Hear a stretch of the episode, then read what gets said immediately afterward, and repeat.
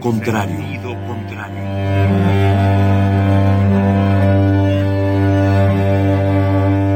El Museo Universitario del Chopo presenta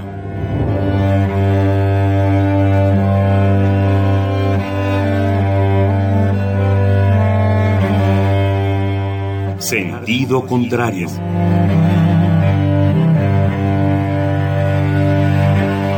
Una emisión de Marcelino Perelló.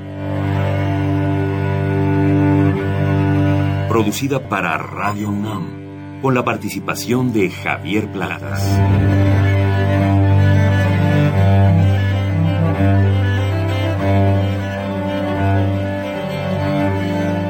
A veces es la manera de llegar más rápido. A veces. A veces es la única manera de llegar. A menudo es la manera de no llegar. Y pese a todo, casi siempre es lo único que tiene sentido.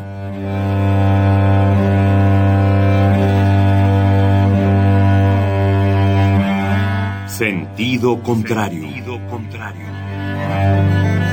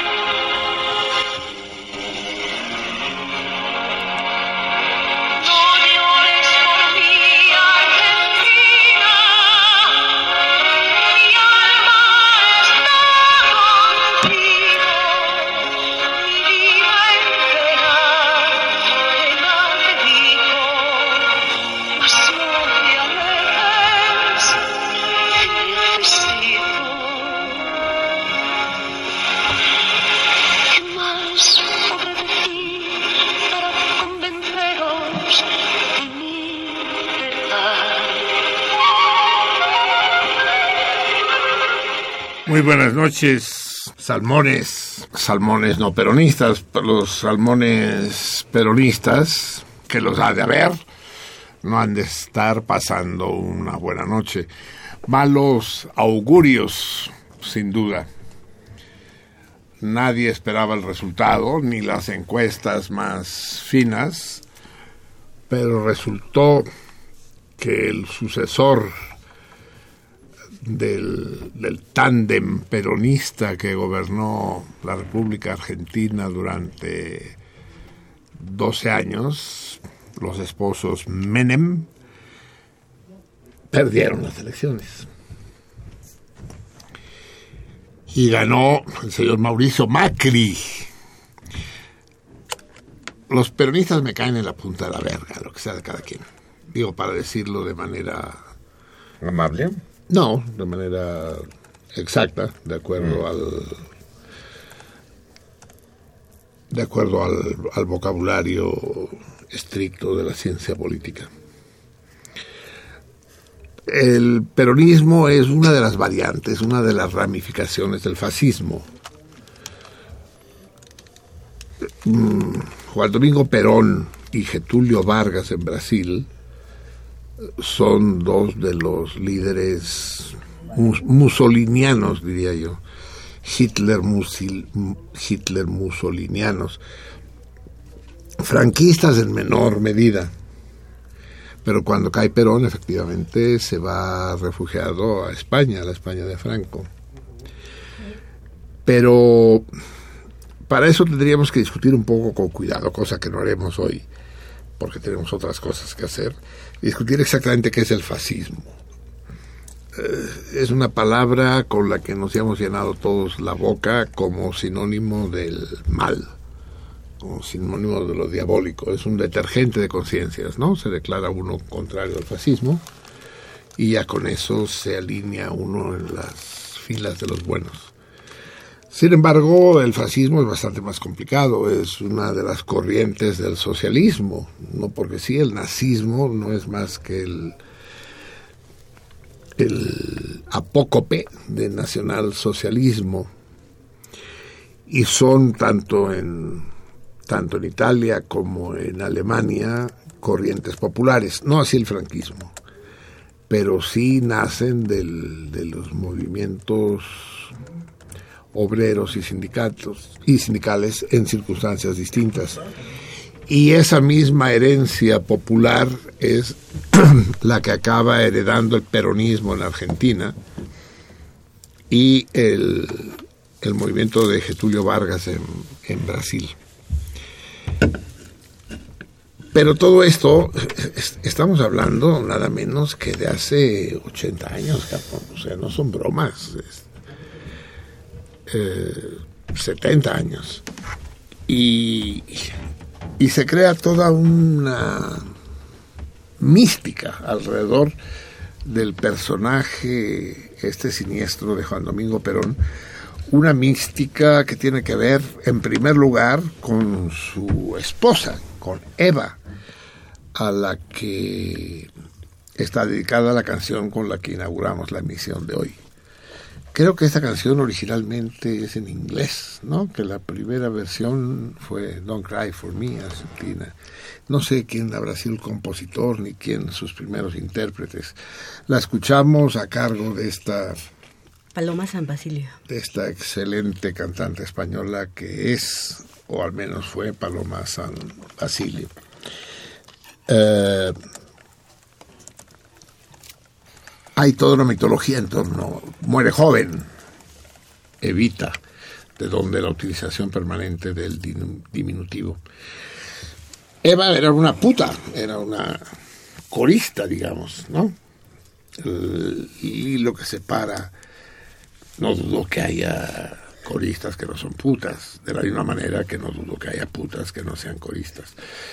Pero el hilo que separa unas de otras es delgado, ¿no? Porque las dos se mueven en los bajos fondos y, y su esperanza en el mundo es ligarse a un millonario cachondo, ¿no? Eh, pero muere y entonces el mito peronista se refiere más a ella que a él. Lo curioso del caso, yo creo que es el, pues el único ejemplo en la historia que es un, direc- un dictador que es defenestrado, que tiene que huir al extranjero para salvar el pellejo, y decenios más tarde regresa triunfante y se vuelve a casar con una corista puta o una puta corista.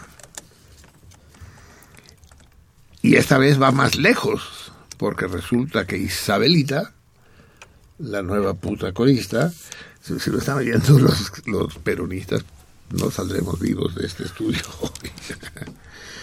Eh, esta segunda puta corista hereda la presidencia de Perón y es nombrada presidenta de Argentina.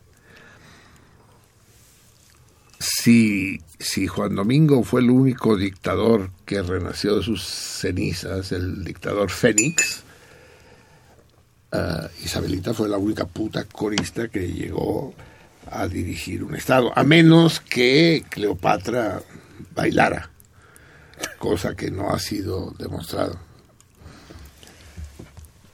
Es un el, el problema, y por eso que quise iniciar el programa de hoy hablando de lo que acaba de suceder en Argentina, es que esto representa un sismo político en toda América Latina. América Latina que había estado siendo dominada por los partidos socialdemócratas o, de izquierda tibia eh, hace un decenio, eh, se está produciendo un retroceso importante. México era la excepción, ¿no? Hace precisamente cuando México cae en manos del PAN es cuando surgen los gobiernos izquierdistas en Ecuador, en Perú, en Bolivia, en Paraguay, en Brasil, en Argentina, en Chile. Y todo, todo, todo es en Nicaragua, por supuesto. Todo, toda esta constelación, y de Cuba ya ni hablemos. Aunque sí deberíamos hablar de Cuba, ¿no? Porque Cuba también se encuentra a todas luces en retroceso. Pero es muy posible que el virus que atacó a Argentina, esta reacción popular antiperonista, eh, se contamine a las repúblicas vecinas. Lo curioso del, del caso es que quien derrota a los peronistas no es eh, precisamente eh, sus enemigos de siempre, los radicales, el Partido Radical de Alfonsín, sino un partido nuevo, una madre que se llama Frente para la Victoria. Y aquí me notaron PJ, ¿qué querrá decir PJ? No, PJ es el Partido Justi- Justicialista, el, del, el de los peronistas, ¿no? ¿Qué quiere decir PJ, Madame? Ah, es que va por entregas, esto es como las novelas del siglo. Sí, sí, el Partido Justicialista es el, PJ. el, el PJ, el, de los peronistas, sin duda. No, el que gana eh, eh, es eh, Mauricio Macri del PRO, Propuesta Republicana. Y el que pierde es Scioli, Daniel Scioli. Como Cholo, ¿no? Daniel Cholo, Daniel el Cholo. Y es el- el- este peronismo descafeinado que ya no sabe uno exactamente qué quiere decir, porque se han difuminado las fronteras entre las entre las ideologías. Decir que los peronistas actuales son fascistas es, es, es falso, pues, es de una simplificación grosera. Pero hasta a- a- eso en detrimento suyo, porque si fueran fascistas tendrían esta corriente popular que alimentó al fascismo italiano y al nazismo alemán, una corriente popular importante. En Italia se construyeron, los fobistes no, no, no se inventaron en México, ni, ni, ni el, ni el Infonavit, no, se inventaron en Italia. Y, y no porque fascista viene de fascio, fascio que quiere decir as, ramillete. Y el escudo del fascismo italiano, lo conocen ustedes, es el as de flechas. Eh, y proceden del movimiento de los carbonari, de los mineros del sur de Italia. Y son estas células de carbonari, de cabronari, los que finalmente dan lugar al surgimiento del fascismo, que quiere decir eh, la igualdad entre los sometidos, iguales y obedientes. La gran diferencia entre el socialismo como tal y el fascismo, la única gran diferencia es que el socialismo considera que es el pueblo el que debe resolver los, los problemas del pueblo y representar los intereses del pueblo.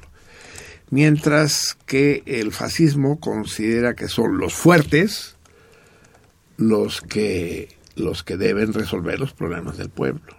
Los fuertes, los más capaces. Es, el Zaratustra de Nietzsche, es el superhombre, es Hitler, es, Mussolini. La mayoría de las actividades con las que nos enfrascamos los humanos actualmente son actividades microfascistas. Es decir, aquí en este momento, al- a ambos lados de la jaula de cristal, pues somos ocho personas. Pero todos estamos en manos de una de ellas, que es el puto Miguel Ángel. Él es Perón. Él es el... Y ni nos pela, además. No, no, no, pues él- somos nosotros los que les debemos pleitesía.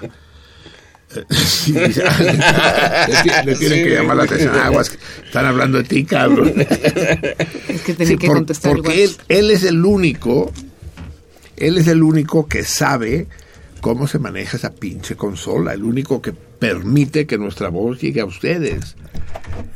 El, el- el único que, que- que tiene en sus manos el switch Cortarle. que le hace clic y a la verga. ¿Qué traigo yo hoy con la verga? Es la segunda vez que la menciono. No sé. Un problema. Sin algún problema debo traer, ¿no? No, aquí hay. ¿Que ¿Hay otra verga? Sí. Ándale. Sí, sí, el peñol de la verga del Bauprés. Sí. Sí, el verga es un término marítimo, efectivamente. Cada uno de los mástiles horizontales del bajel, del son velero, son las vergas. Sí, sí. Exactamente. Y cuando la verga no se para, entonces no es verga, pues es, Es un palo. del, del, del barco. es un palo, un palo del barco. Así es. Muy bien, amigos míos, bienvenidos a esta nueva noche de martes, noche de, de Braille. Hoy empezamos el programa el eh, 3 primario, a Chicoria. Eso es nomás para la gente fina, ¿no? La gente, una, esa- esta madre que se pone en las ensaladas en los restaurantes caros, la chicoria. Nadie se le ocurriría en, en- en la Ramos Millán ponerle a chicoria a su ensalada. Nadie.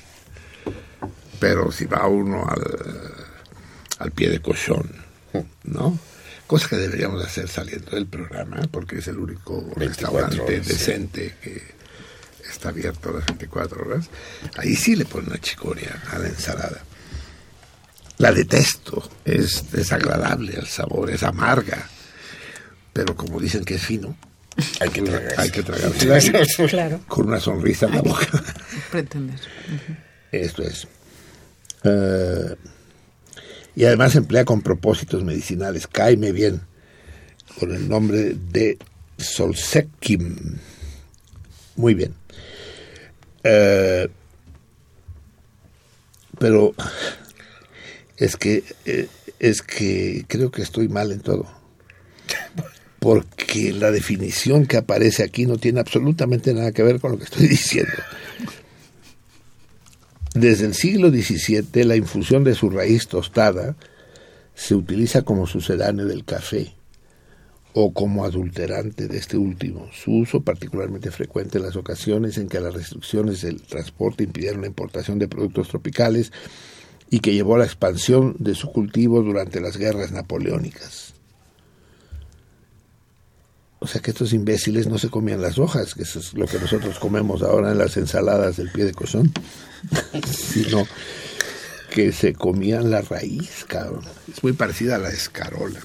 Y dentro de unos minutos, dentro de ocho minutos, estaremos en cuatro Frimario. Ya les dije que Frimario tenemos que traducir de alguna manera. La Frim. Frim es. eh, es un- el hielo, el, pero tiene un nombre. eh, no es el granizo, no es la nieve, es cuando las cosas se congelan. eh, las cosas que están al aire libre, pues. eh, ah, se, me vendrá a la cabeza el nombre del frimer, para traducirlo de frimario, pero se acostumbrado a decir frimario. Mañana, pues, dentro de unos minutos, va a ser neflo, níspero. Este sí es el níspero. Hay pocos en México, ¿no? Pero sí se comen los nísperos. Son unos como chabacanos chiquitos. El chabacano es un durazno chiquito y el níspero es un chabacano chiquito, más chiquito que el chiquito.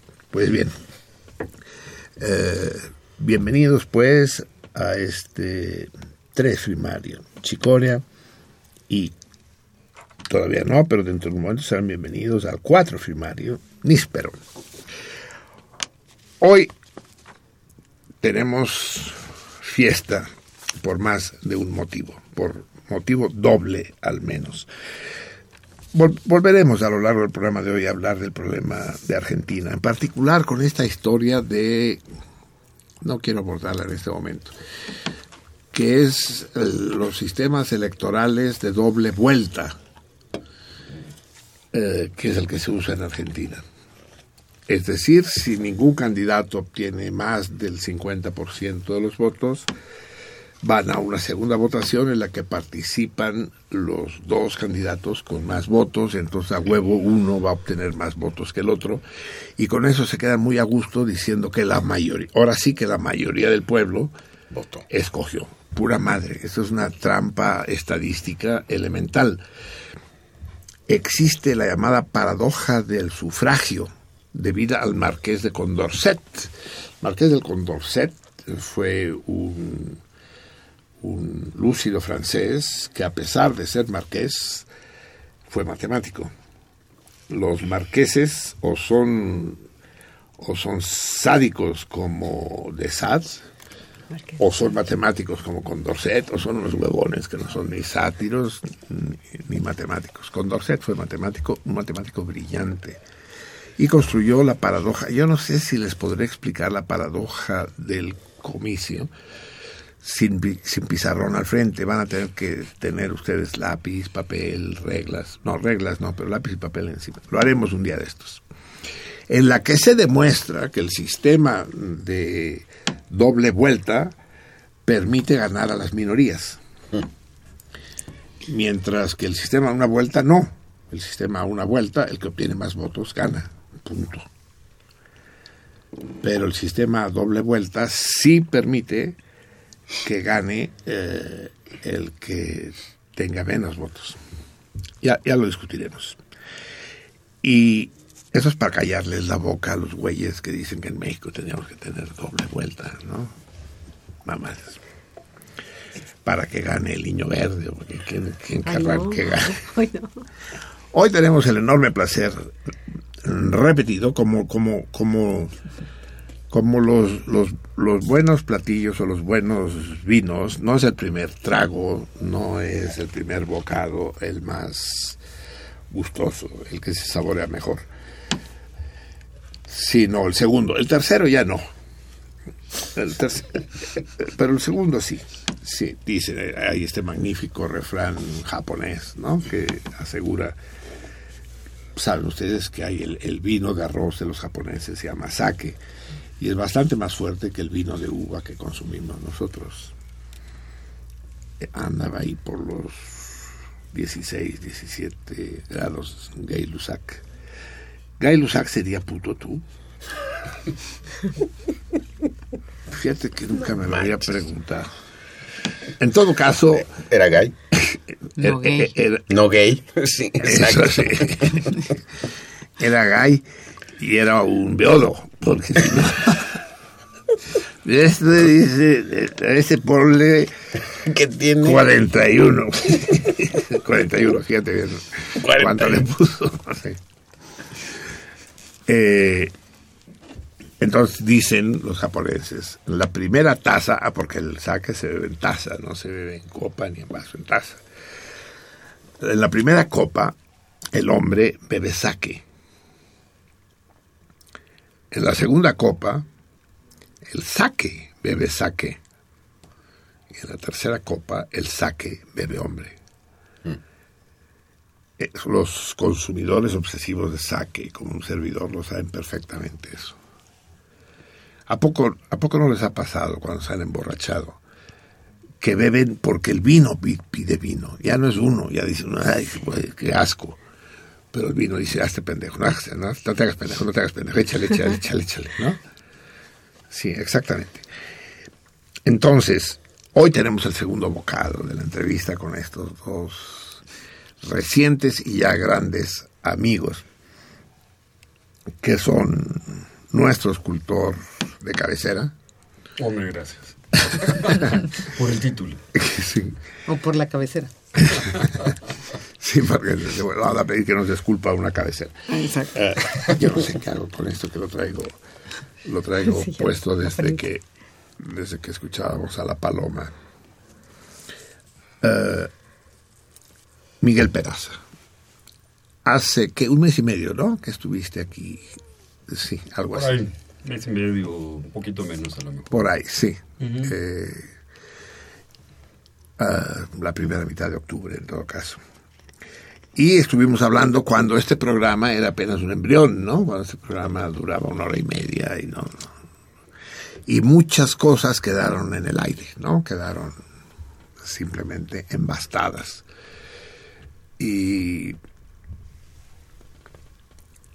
y entonces quise volverlo a invitar para acabar de rematar, para redondear, para saborear como Dios manda eh, este, es, esta visión panorámica sobre, no solo sobre esta profesión apasionante, vertiginosa, inusual de la escultura, sino sobre en particular sobre la personalidad de mexicanos grito de guerra. Ahorita regresamos, amigos.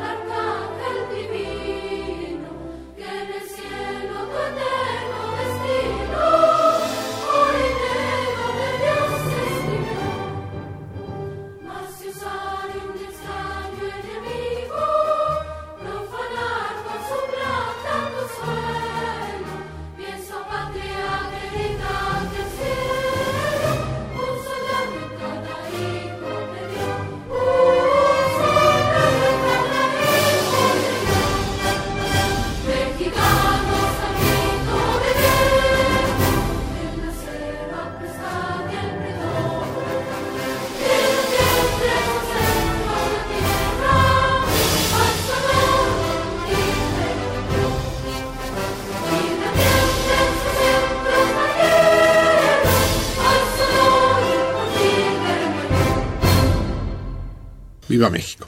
Bien, entonces, eso quiere decir, si esto que acabamos de escuchar es el himno nacional mexicano, quiere decir que ahora sí les doy la bienvenida al cuatro primario Níspero. Níspero. No sé si en el mercado de San Juan, Gabriela, ¿tú sabes? ¿Usted sabe si hay nísperos así, Sí, eh, frescos? sí, Pues ¿Sí? en el de San Juan yo creo que sí. sí. Sí, ahí En los de demás todo. no. En los, sí, en los de San Juan hay de todo. Entonces, les decía, hoy nos visita por segunda vez el, el reciente y entrañable amigo Miguel Peraza. Buenas noches, Miguel. Buenas noches, Marcelino. Buenas noches a todos. ¿Cómo te trata la vida? Con mucha intensidad. Venimos de una inauguración muy importante de escultura, precisamente. Sí, teníamos que haberlo anunciado la semana pasada y no lo hicimos. Ahora nos lo platicas. Y, y Miguel viene acompañado de su no por dulce, menos talentosa pareja, la querida Gabriela Coppola, nada menos. Coppola. ¿Les dice algo el nombre de Coppola. Coppola? Aparte, cópula, que es, otro, sí, que, que- que es un concepto distinto. Eh, Coppola con dos P's. Sí, Es que el otro no es apellido. es acción. es práctica. Exacto. Es apodo. y cúpula, sí. Eh, así como su nombre lo indica, Gabriela eh, es pariente, no sé qué tan lejana o cercana de de, De Ford, Francis. de Francis, Ford. Coppola. Pues yo digo que cercana porque la verdad es que me identifico mucho con sus mm, Pel- películas. Esa es tu cercanía con Francis Ford Coppola, que te gusta su cine. Y siendo actriz, Entonces yo, bueno. de, yo de ser primo de él, porque me encanta. Ah, perfecto, pariente. Sí. Pero no, no tienes en tu árbol genealógico ninguna ramificación. Pues hay una teoría este bizarra como en todas las o, o más bien de esas historias secretos de familia, ¿no? Y entonces se habla ah, de es que- secreto. Alguien se Sí. cogió a alguien que no debía. Sí. Y alguien se vino a un país que no debía. Y entonces llega Huyendo aquí. del, de- del güey que se enteró que se cogió a quien no debía. No lo sé, ya tanto no sé. Todos sicilianos. Sí. Todos sicilianos. Es siciliano, es un apellido Exactamente. Ah, siciliano. Por, Sí, eso el padrino y toda la madre le salió también. Eh, sí, por supuesto. Porque es, con- es- es de la isla. Así Aquí es. vinieron a parar unos Coppola, huyendo. Así es. Así es. cosa nostra. Este año le van a dar el Premio Nobel de la Paz a Sicilia, Ah. porque es el único país árabe que no está en guerra contra Israel. Solo por eso. Entonces, a ver, ¿qué, ¿cuál es la teoría? Sigue, sigue, Gabriel. Ah, bueno, la teoría es que eh, se vinieron de Italia dos primos y uno se fue a Estados Unidos y el otro, pues no sé por qué extraña razón se enamoró de una mexicanita que fruta vendía. Ay, no mames, extraña razón. Sí. Que, que No sé qué tenemos las autodenigración. mexicanas. Sí, ¿no? Que Es, es ¿Verdad? yo, ¿no? Exacto. Que, sí. Y Los que andamos entonces, con mexicanas hemos de ser... No, y aparte era fruta fresca. Era fruta fresca. O sea, Sí. sí, innegable. claro, como allá no recién, eh, como allá no recién, tienen. Como recién. níspero de San Juan. Exacto. Exacto. Y entonces él se queda aquí, el primo, y el otro se va para allá. Pero, y entonces por ahí llega ya después Francis Ford Coppola, porque según mis cálculos debe ser más o menos de la edad de mi padre. Y este. ¿Ford es nombre o apellido? Ford es el apellido de la mamá. Pero como en Estados Unidos siempre utilizan nada más un apellido, Eso es. Entonces, a veces se ponen el apellido materno como nombre, como segundo Sí, así nombre. es, así es. Son mucho más Sí. elásticos que nosotros. Exacto. Entonces, el Ford es apellido de su madre. Francis Ford Coppola. Se dice Coppola, ahí va. Esto eh, se aguantan, ¿eh? Ni modo, tengo el foro, lo exploto. Sí, sí, no, Ah. no, no. Sí. O sea, es que todo el mundo piensa que es Coppola, ¿no? Yo lo dije bien, ¿eh? No, no exacto. lo dije o sea, de poca manera. Sí, Marcelino, sí, Con una entonación maravillosa. Y no te equivocaste en el acento. No, ni en la doble P. Exacto. Ni en la doble P. Pero realmente en la gramática del castellano, cuando tienes una sílaba que tiene, cuando está repetida una consonante, al separar en sílabas, tienes que separar las consonantes. Entonces, geminadas. Exacto. Entonces, cuando dices el apellido, dices cop, po, la. Entonces se Eso. acentúa fonéticamente. Como. Coppola. Coppola. Exactamente. Eso es. Muy bien, Sí. bravo. Entonces no pueden decir copola. Eso es. Y seguramente copel tampoco. Pero bueno, Así eso es. es. otra historia.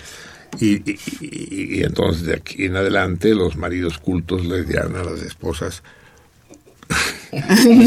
Marcelino. Copula, copula, en No, italiano. Cópula, cópula. Dice, ¿vos quieres una cópula esta noche? Eso.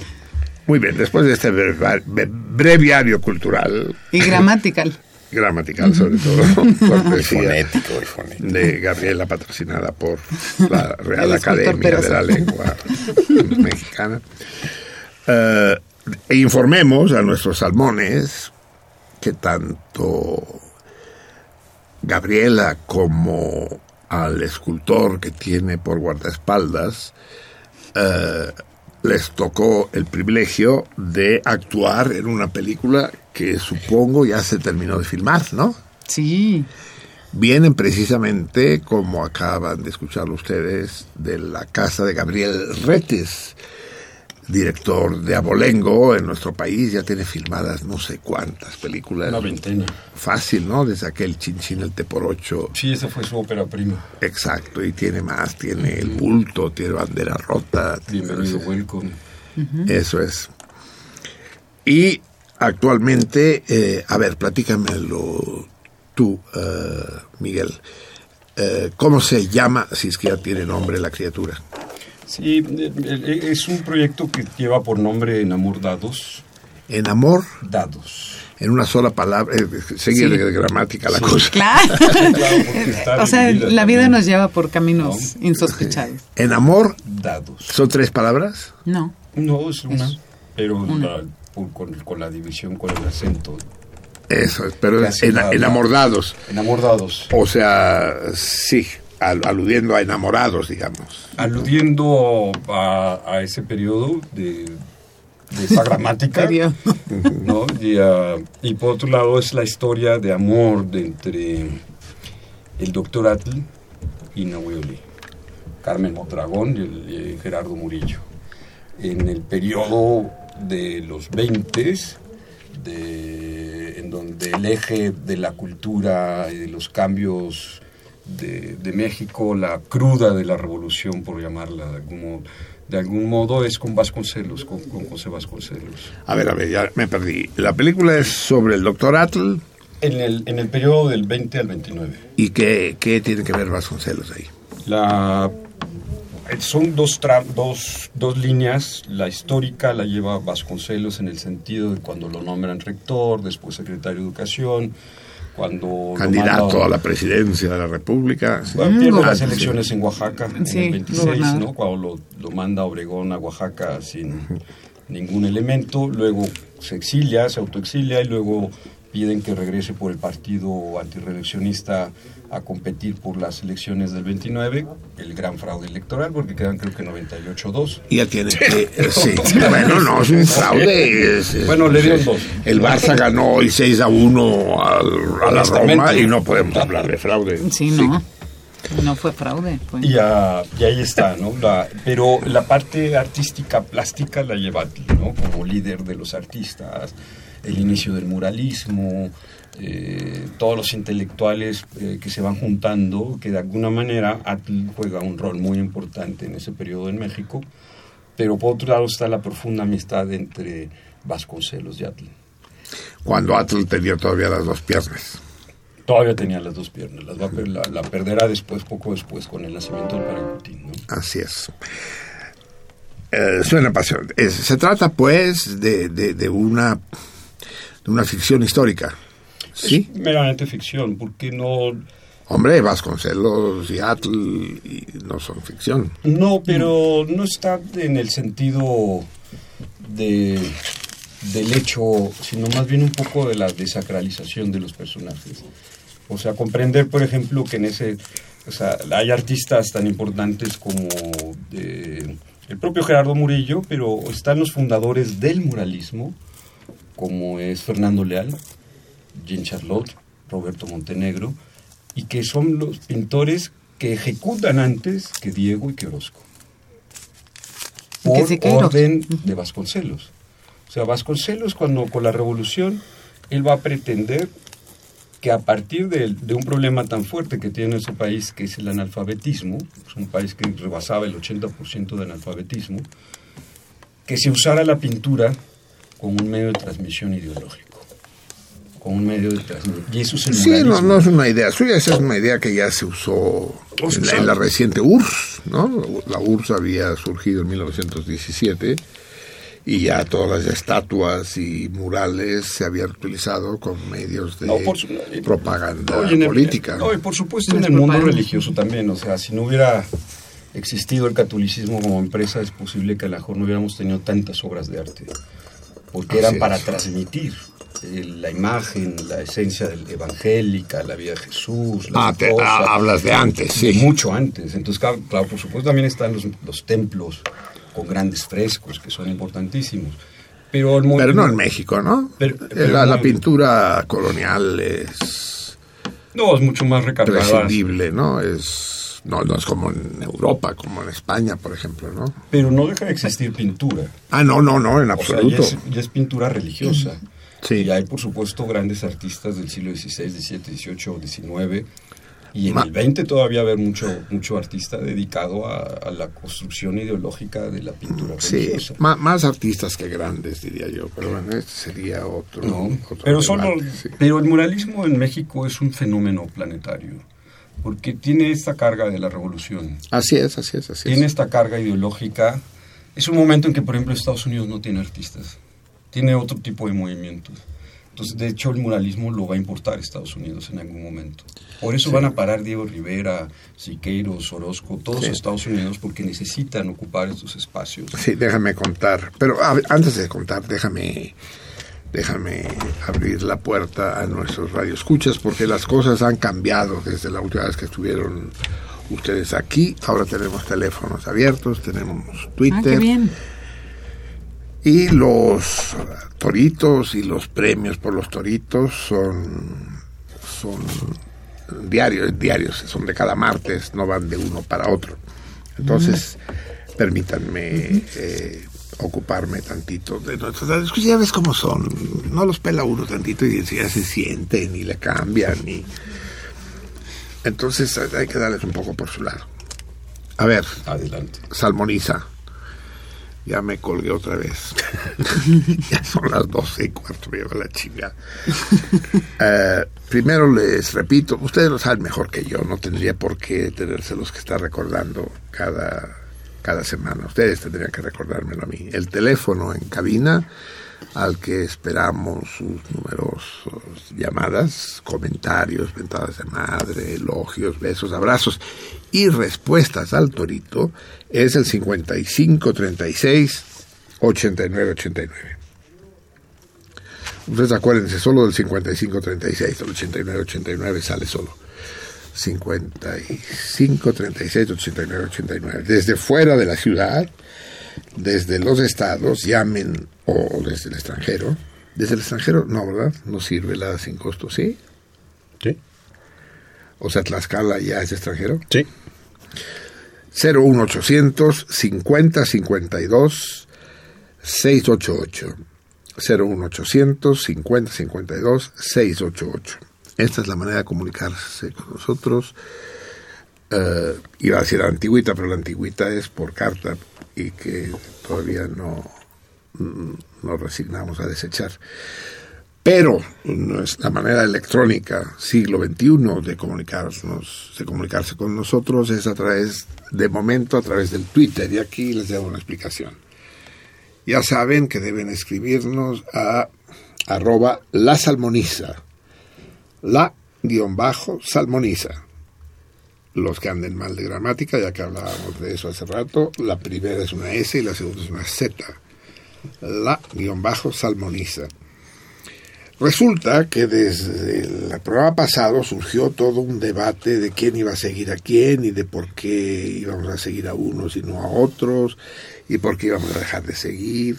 Eso por una parte. Por otro lado, los facebookeros Se enojaron. se- y que por qué Twitter y no Facebook y como si se tratara de tribus urbanas, ¿no? Y de hecho un poco lo son.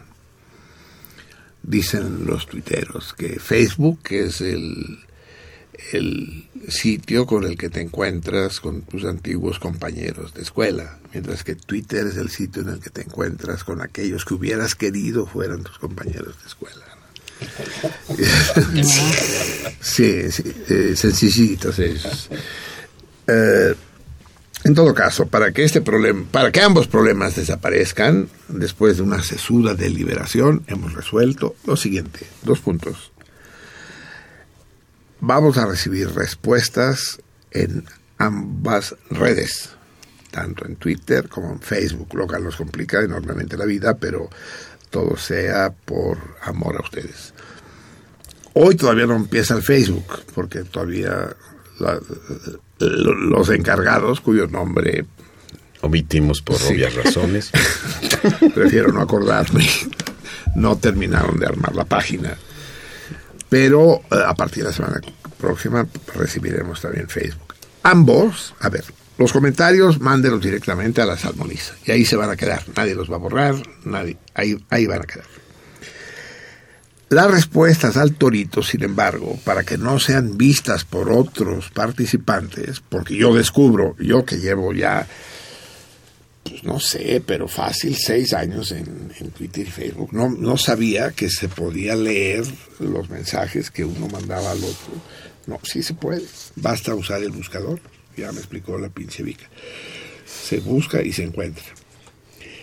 Entonces, las respuestas al torito, mándelas por mensaje directo, direct message, Inbox. en direct message en Twitter y inbox En Facebook. en Facebook. Es decir, mensaje privado. Eso lo pueden, eso lo pueden hacer eh, sin necesidad de seguir eh, ni la página de Twitter ni eh, la de Facebook. Eso es para evitar que Otros vean. les fusilen sus respuestas, ¿no? Como pasó con George Orwell. Entonces, en Twitter, escríbanos a arroba la salmoniza. De momento, hoy.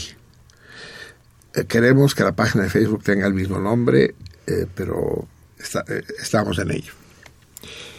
Los comentarios abiertos, los, la respuesta a los toritos en el mensaje directo.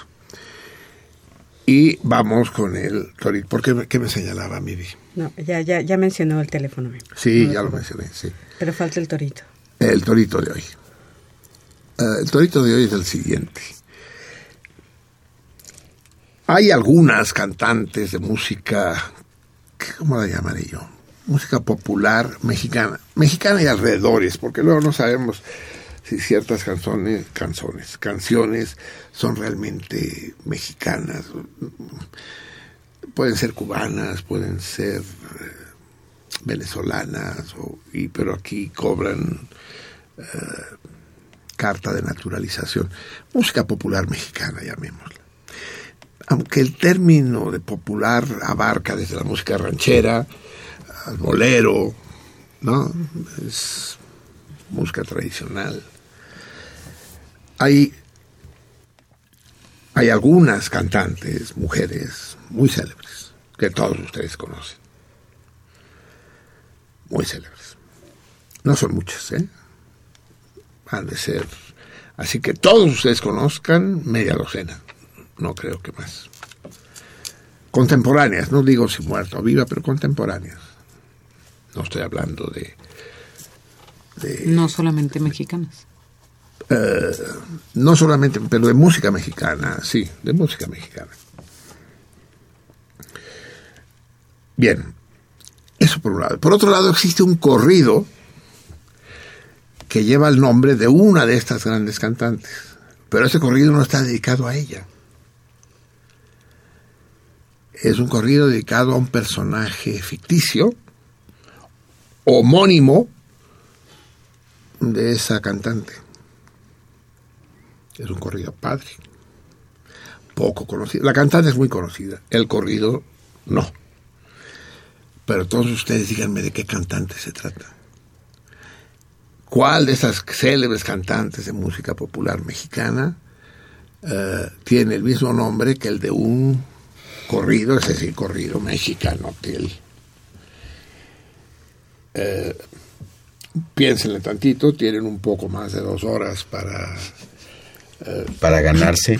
Para ganarse, no sé, ganarse. eh, si, si yo me gano la atención del 3, a lo mejor el 3 sí me podrá decir cuál es el premio de hoy. El 3, raudo y veloz, cual ágil gacela.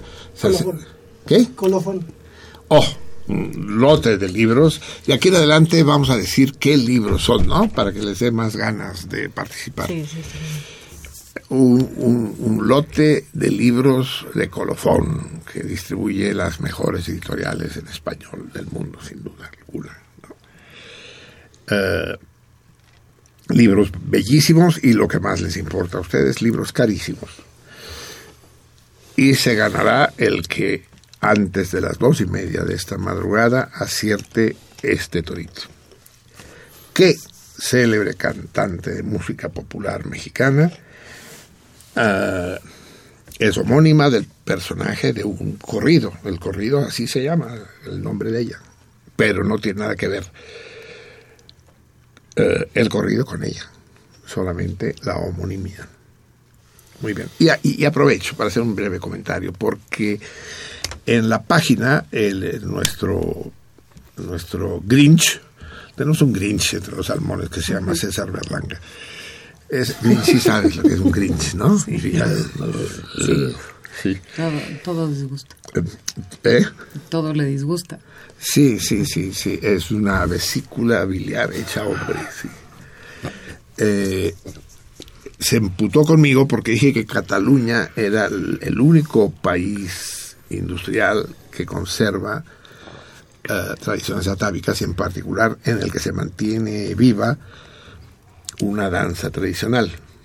Entonces él dijo que es, que, es mentira. Primero me hizo decir algo que no dije, que es el único país en el mundo. No, por el amor de Dios. Yo que sé qué pasa en África y en Asia, a duras penas sé lo que pasa en México. Dice, el único país industrial, el único país desarrollado, pues, del primer mundo. Y eso no lo digo yo, lo dijo Toynbee. Dice, Cataluña es el único país industrializado y atávico al mismo tiempo.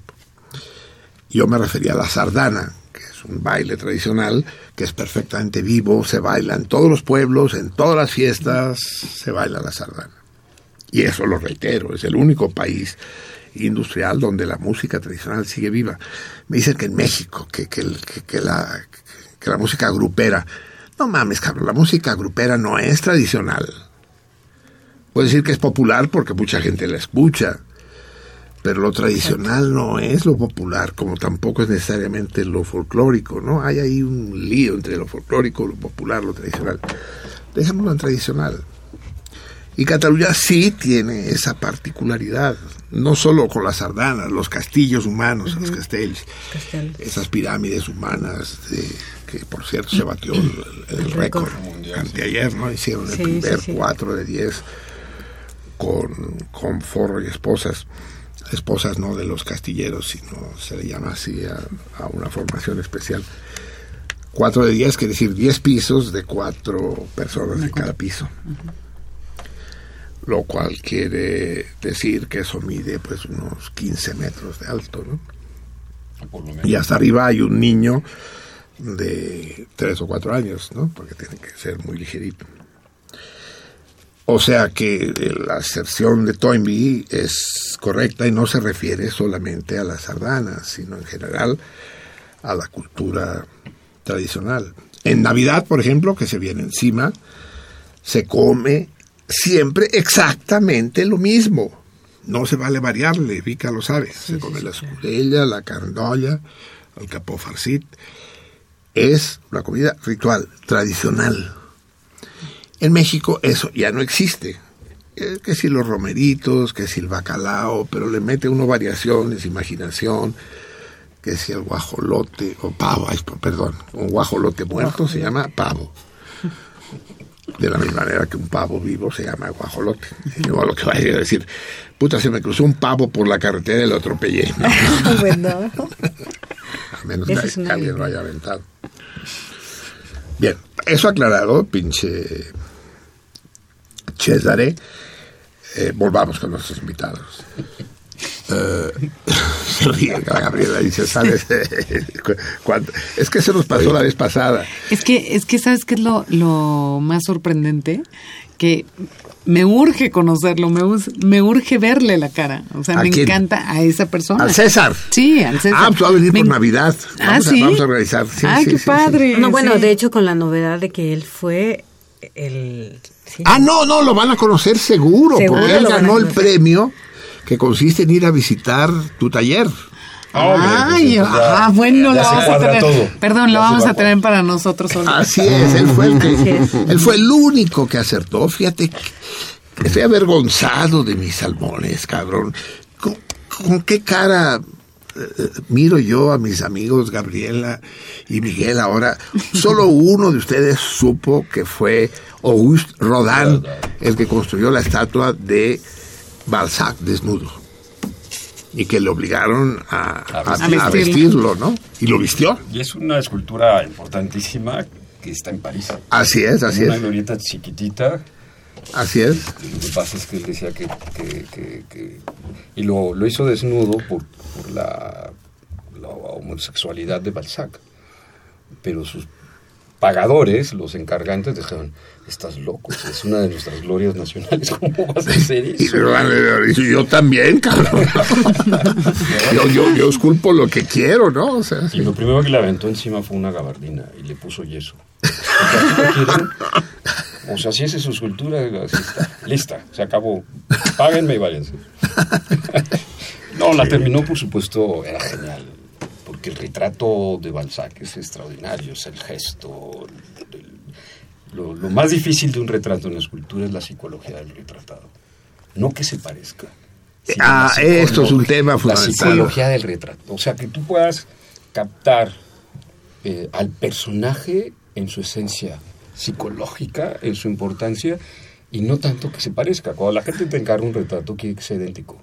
Dices, pues para eso está la foto, o sea, es. tómate una foto de perfil tres cuartos. o- pero en realidad no, el retrato es complicadísimo. Entonces, cuando tú ves la obra de, de Balzac, independientemente que hubiera estado desnudo, gordo, enseñando los, el- sus, sus- sus partes, sus miserias. ¿no? sus pellejín. Las llantas, seguro. No, estaba gordísimo. Sí, sí. No, también inflaba durísimo. Sí. O sea, no era tan sano, ¿no? o sea, que eso ya habría que hablar también, ¿no? Los, dicen la creación en los estados alterados. ¿Cómo se crean estados alterados? Los paraísos artificiales de paraísos, ¿No? Y las flores del mar, Así es. Pero en el caso del retrato es maravilloso porque es, el- es el- la psicología del escritor. Así es, esto La que dices es muy importante. histórica, sí. ¿no? El parecido es lo de menos, como dices tú. Hay grandes retratistas que te cobran 10 mil pesos por hacerte un retrato y que lo que exiges es que se parezca.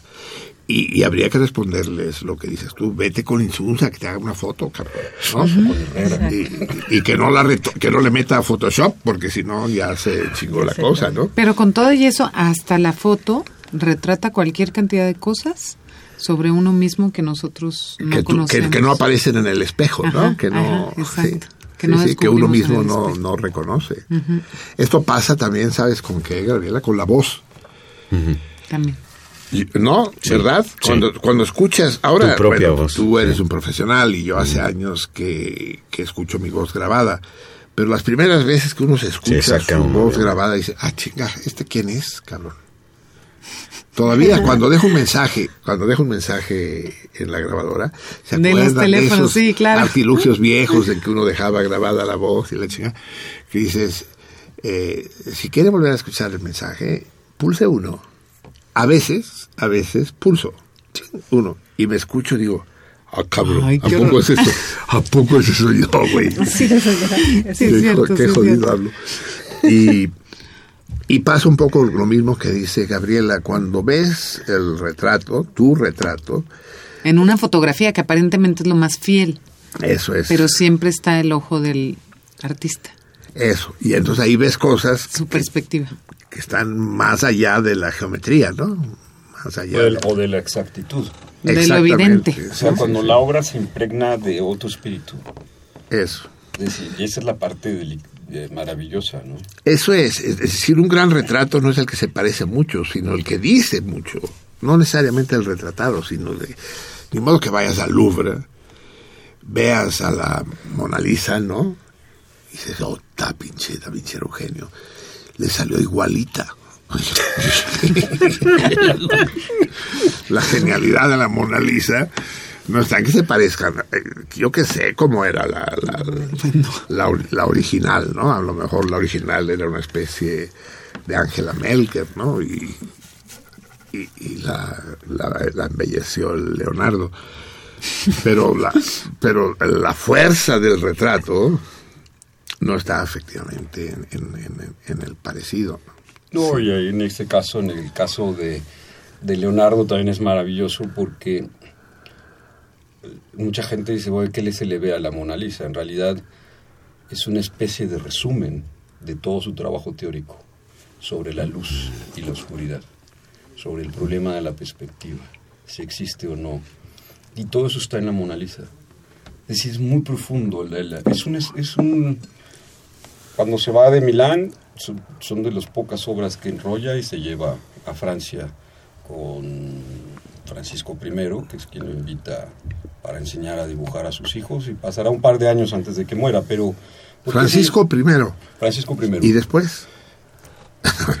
Mal chiste. Segundo, entonces. Sí. Y se lo lleva para que, que enseñe a los niños. Él estaba un poco harto ya de Milán y de los esfuerzos y todo esto, porque se sentía incomprendido. Pero en realidad, ¿por qué se lleva esta obra a él? Porque es una síntesis a un problema del claroscuro. Es decir, a- él se preguntaba, por ejemplo, cuando pintó la última cena, si el Hijo de Dios estuvo entre nosotros, ¿en dónde debería estar? Pero en el fondo lo que se estaba preguntando es por qué el ojo, que ahora nosotros ya lo sabemos, que no ve el ojo, sino ve el cerebro, no escucha el ¿Cómo, oído. cómo? A ver, otra vez, otra vez eso. Sí, o sí. sea, el ojo no ve, el que ve es el cerebro. El oído no escucha, el que escucha es el cerebro. O sea, el ojo es... el ¿Eso lo dices tú o lo decía Leonardo? No, Leon- Sí. no, Leonardo se preguntaba, ¿por qué el ojo no ve en la intensidad de la luz? ¿O por qué el ojo no ve en la total oscuridad? Entonces la pregunta es, ¿en dónde ve el ojo? En realidad, nosotros lo que nos tenemos que preguntar actualmente es, ¿en dónde ve el cerebro? Es decir, que el ojo le sirve Que al procesa las señales, las señales que, que recibe la que retina. recibe sí. la re- y entonces es el cerebro. Pero en el caso de, de- de la... Dijo, si el Hijo de Dios estuvo entre nosotros, ¿dónde habría que verlo? Entonces, cuando tú entras a la- al comedor, estás como en la cámara oscura. Y el infinito de la luz está atrás de, de Cristo. Que esos son los dos extremos de la luz. Es la figura dijo, que resplandece. nosotros, la única manera de poder ver al Hijo de Dios es en esa media, en esa media, en esa media luz que llamaríamos después claroscuro. Y la Mona Lisa es una especie de síntesis a todo ese enorme trabajo que fue haciendo. Y tú usualmente la Mona Lisa ni siquiera es importante si fuera o no el retrato, Ni, ni tiene misterio en su sonrisa. sino ni que los ojos te sigan por todo el cuarto. Aunque sí te siguen. ¿no? Sino Pero en es realidad lo que está haciendo es una enorme síntesis de un trabajo que viene de, de- de muchos siglos atrás, que, la perspectiva, por ejemplo, es una aportación que tú lo sabes como matemático, que se hace una disciplina científica en el Renacimiento. Pero la perspectiva se presentea en la época de, Pe- de Pericles, con Fidias en el Partenón. Hace trabajos de perspectiva para que el cerebro capte en proporciones como, el, como percibe el ser humano. Pero si tú ves las figuras del Partenón están deformes. Pero si se ven desde abajo, se forman integral, se forman de manera Cilíndrica, sí. Cilíndrica. Sí, son, son, un son más anchas Y- y de arriba que abajo para que al verlas desde, Y eso desde es un- abajo. pero no lo podían todavía cuadrar como ciencia. El Renacimiento lo, lo cierra. Pues por eso en las puertas del Batisterio de Lorenzo Gilberti ves el análisis de la perspectiva aplicada. Y eso es la Mona Lisa, tiene la perspectiva aplicada. Qué hermoso. Qué apasionante. Eh, vamos a escuchar tantita música porque nos estamos cagando de calor y solo podemos prender el puto aire acondicionado cuando no estemos al aire porque hace un ruido endemoniado. Entonces, ya saben, por cierto, ¿eh? que, que para resolver el torito va a haber va a haber dos guiños. Uno más complejo, más complejo antes de la una y media y el otro más obvio, más facilón, después de la una y media. Muy bien. ¿Les parece que escuchemos? No, vamos a hacer la lectura. Que lea Platas temprano, que lea Platas temprano. Eh, eh, me, estás cayendo gordo, ¿eh, Javier? Quiero que lo sepas. ¿Por qué, por, por qué vas a tener tú que...? Bueno, mira, voy a, voy a leer una, una Espérate, llamada. no, no sé si vas a leer porque no está el ah, ¿no texto. está el texto? Pero hay una llamada preciosa que parece de hace 14 años. A ver, espérenme, espérenme. Bueno, vamos a poner música y vamos a ver dónde están los textos. sí. De hace 14 Porque años. No están. Bueno, ahorita vemos. Eh, vamos a oír tantito jazz, amigos. ¿Les parece bien? Pero jazz del bueno, jazz del, del, del mero mero. Eh, vamos a escuchar a este lobo aullador. ¿Cómo se debe decir? Howling Wolf. Lobo aullador o aullante. O Aullador. El lobo de los aullidos. Howling Wolf. Saben ustedes que el jazz, hay poco jazz cantado. Sí hay, pero hay poco. Y, y también hay poco jazz a la guitarra.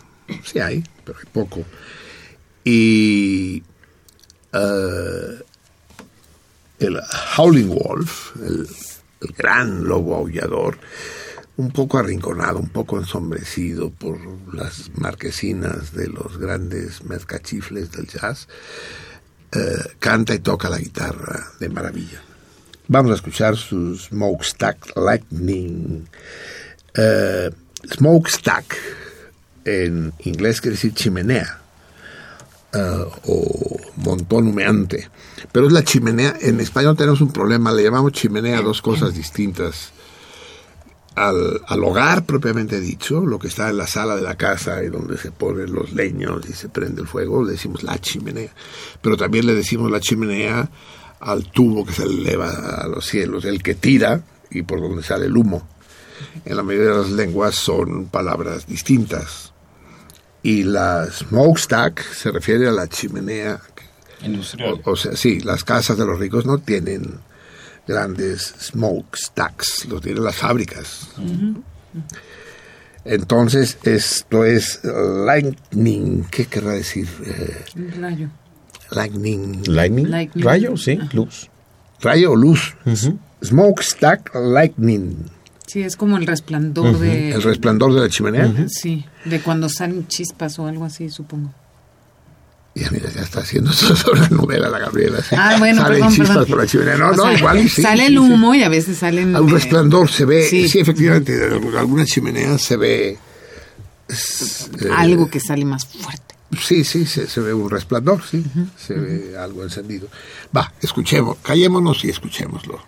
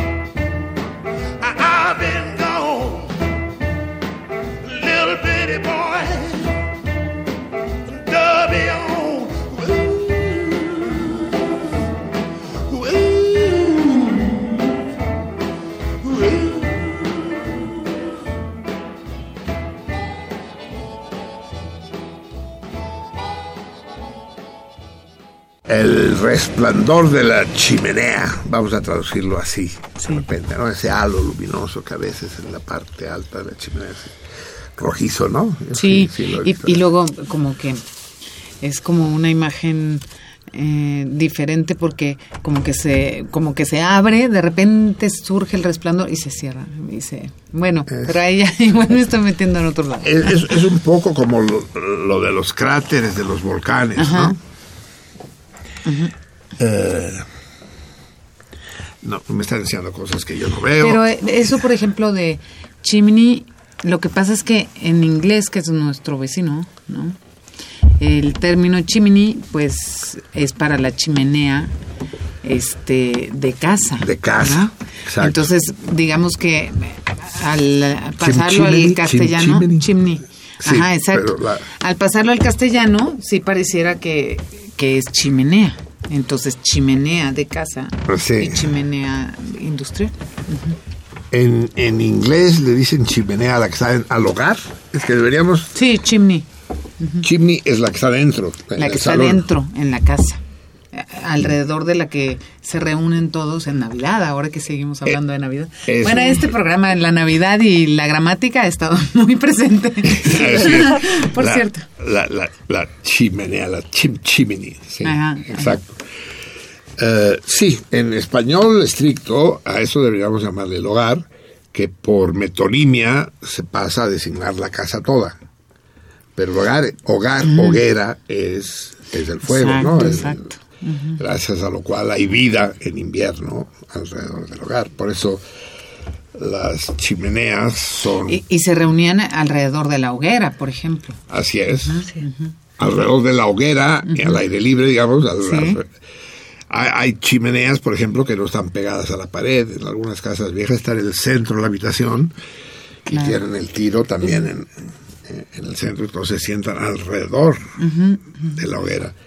El caso más célebre del gran psicoanalista Jacques Lacan, eh, que es el caso M, es eh, un caso de psicosis de, de una niña a la que le pusieron Marguerite cuando nació. Y bueno, no voy a dar- contarles el caso en detalle, alguna otra vez lo haré, sí. Sí, porque es Pero lo el caso es que es lo interesante. el- el- lo que la trastornó para todo el resto de su vida y pasó muchísimos años en el manicomio de Santana es que antes que ella naciera la mamá vistió bien a los niños, eran muchos niños, eh, seis o siete niños, a las niñas con sus vestidos y a los niños con sus trajecitos para ir a misa y tenían una hoguera central en, en el salón, el salón que era sala de estar y comedor también y cocina, todo está más o menos lo, lo que ahorita llamaríamos un loft, ¿no? Y Marguerite, la mayor de las niñas, que tenía 12 años, se tropezó y se cayó dentro de, de la chimenea, de la hoguera, pues. Y Se empezó y murió calcinada, ¿no? Ese, ese fue el gran drama. Pero poco después, o ya estaba la madre embarazada, ya estaba la madre embarazada, y nació otra niña, y le pusieron a la niña que acababa de nacer también Marguerite, para sustituir el nombre de la muerta. Sí. Esa es una vieja costumbre que, que, que afortunadamente creo que está desapareciendo. Eso de que ahora se mueren menos niños, pero antes que morían más, sí sucedía que, que se recuperaban los nombres para los siguientes, ¿no? Claro. Pero imagínense ser, ser la sustituta, ¿no? Ser considerada eh, la que ocupa el lugar de... Ay, no, horror. Y entonces Marguerite, la segunda, eh, enloqueció, pues, acabó. eh, tenía una cosa que se llamaba erotomanía, y es el creer que alguien está enamorado de ti. En particular, que alguien célebre está enamorado de ti. Marguerite creía, tuvo dos grandes amantes, Pierre Benoit, un escritor novelista francés, y el príncipe Eduardo de Inglaterra. Ninguno de los dos se enteró nunca que era su amante, pero Marguerite lo sabía. sí, no. Entonces, cuando, cuando veía las fotos del príncipe en las revistas, las compraba y decía, ah, se puso esa corbata, porque sabe que es la que yo adoro, ¿no? Sí. Y le escribía cartas y, ah, aquí escribió, es- es- es- escribió, me parece bien, porque empieza con M, porque sabe que yo soy Marguerite. Sí. Se llama una erotomanía, ¿no? Y con Pierre Benoit también. Entonces eh, eh, estrenaron en París una obra de Pierre Benoit que Pierre Benoit le había dedicado a ella. El personaje principal era ella.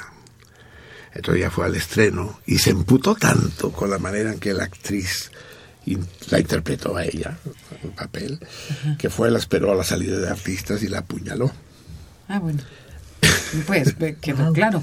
Sí, que quedó claro. Sí. Y de ahí el manicomio. Y ahí la conoció Lacan, que él entonces trabajaba como psiquiatra. Se enamoró de ella.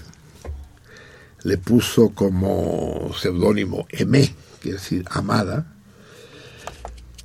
Y, y- y- y él mismo, no pudiendo resolver el problema de cómo enamorar, cómo se había enamorado de una loca, entró en psicoanálisis y se volvió psicoanalista. Esta es la historia de cómo el gran Lacan se vuelve psicoanalista.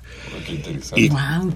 cuando Aimé, Marguerite, sale del manicomio, creo que estuvo 23 años, una cosa así, la contrata y se la lleva de ama de casa, de ama de llaves. Pongan ustedes las comillas, de ama de llaves a su casa. Es que así se usaba. Lacan estaba casado con hijos. Hmm. Todo eso venía por las chimeneas, ¿no? Chim, chimney, chim, chimney. Pero mira, ya vamos conociendo otras historias. Así es. Eh, amigos míos, les recuerdo, llámenos, escríbanos el teléfono, yo no me lo sé de memoria, ustedes sí, 55 36 89 89 o 01 800 50 52 688. El Twitter, si contestan al torito por mensaje directo, si no, como mensaje abierto, es la salmoniza.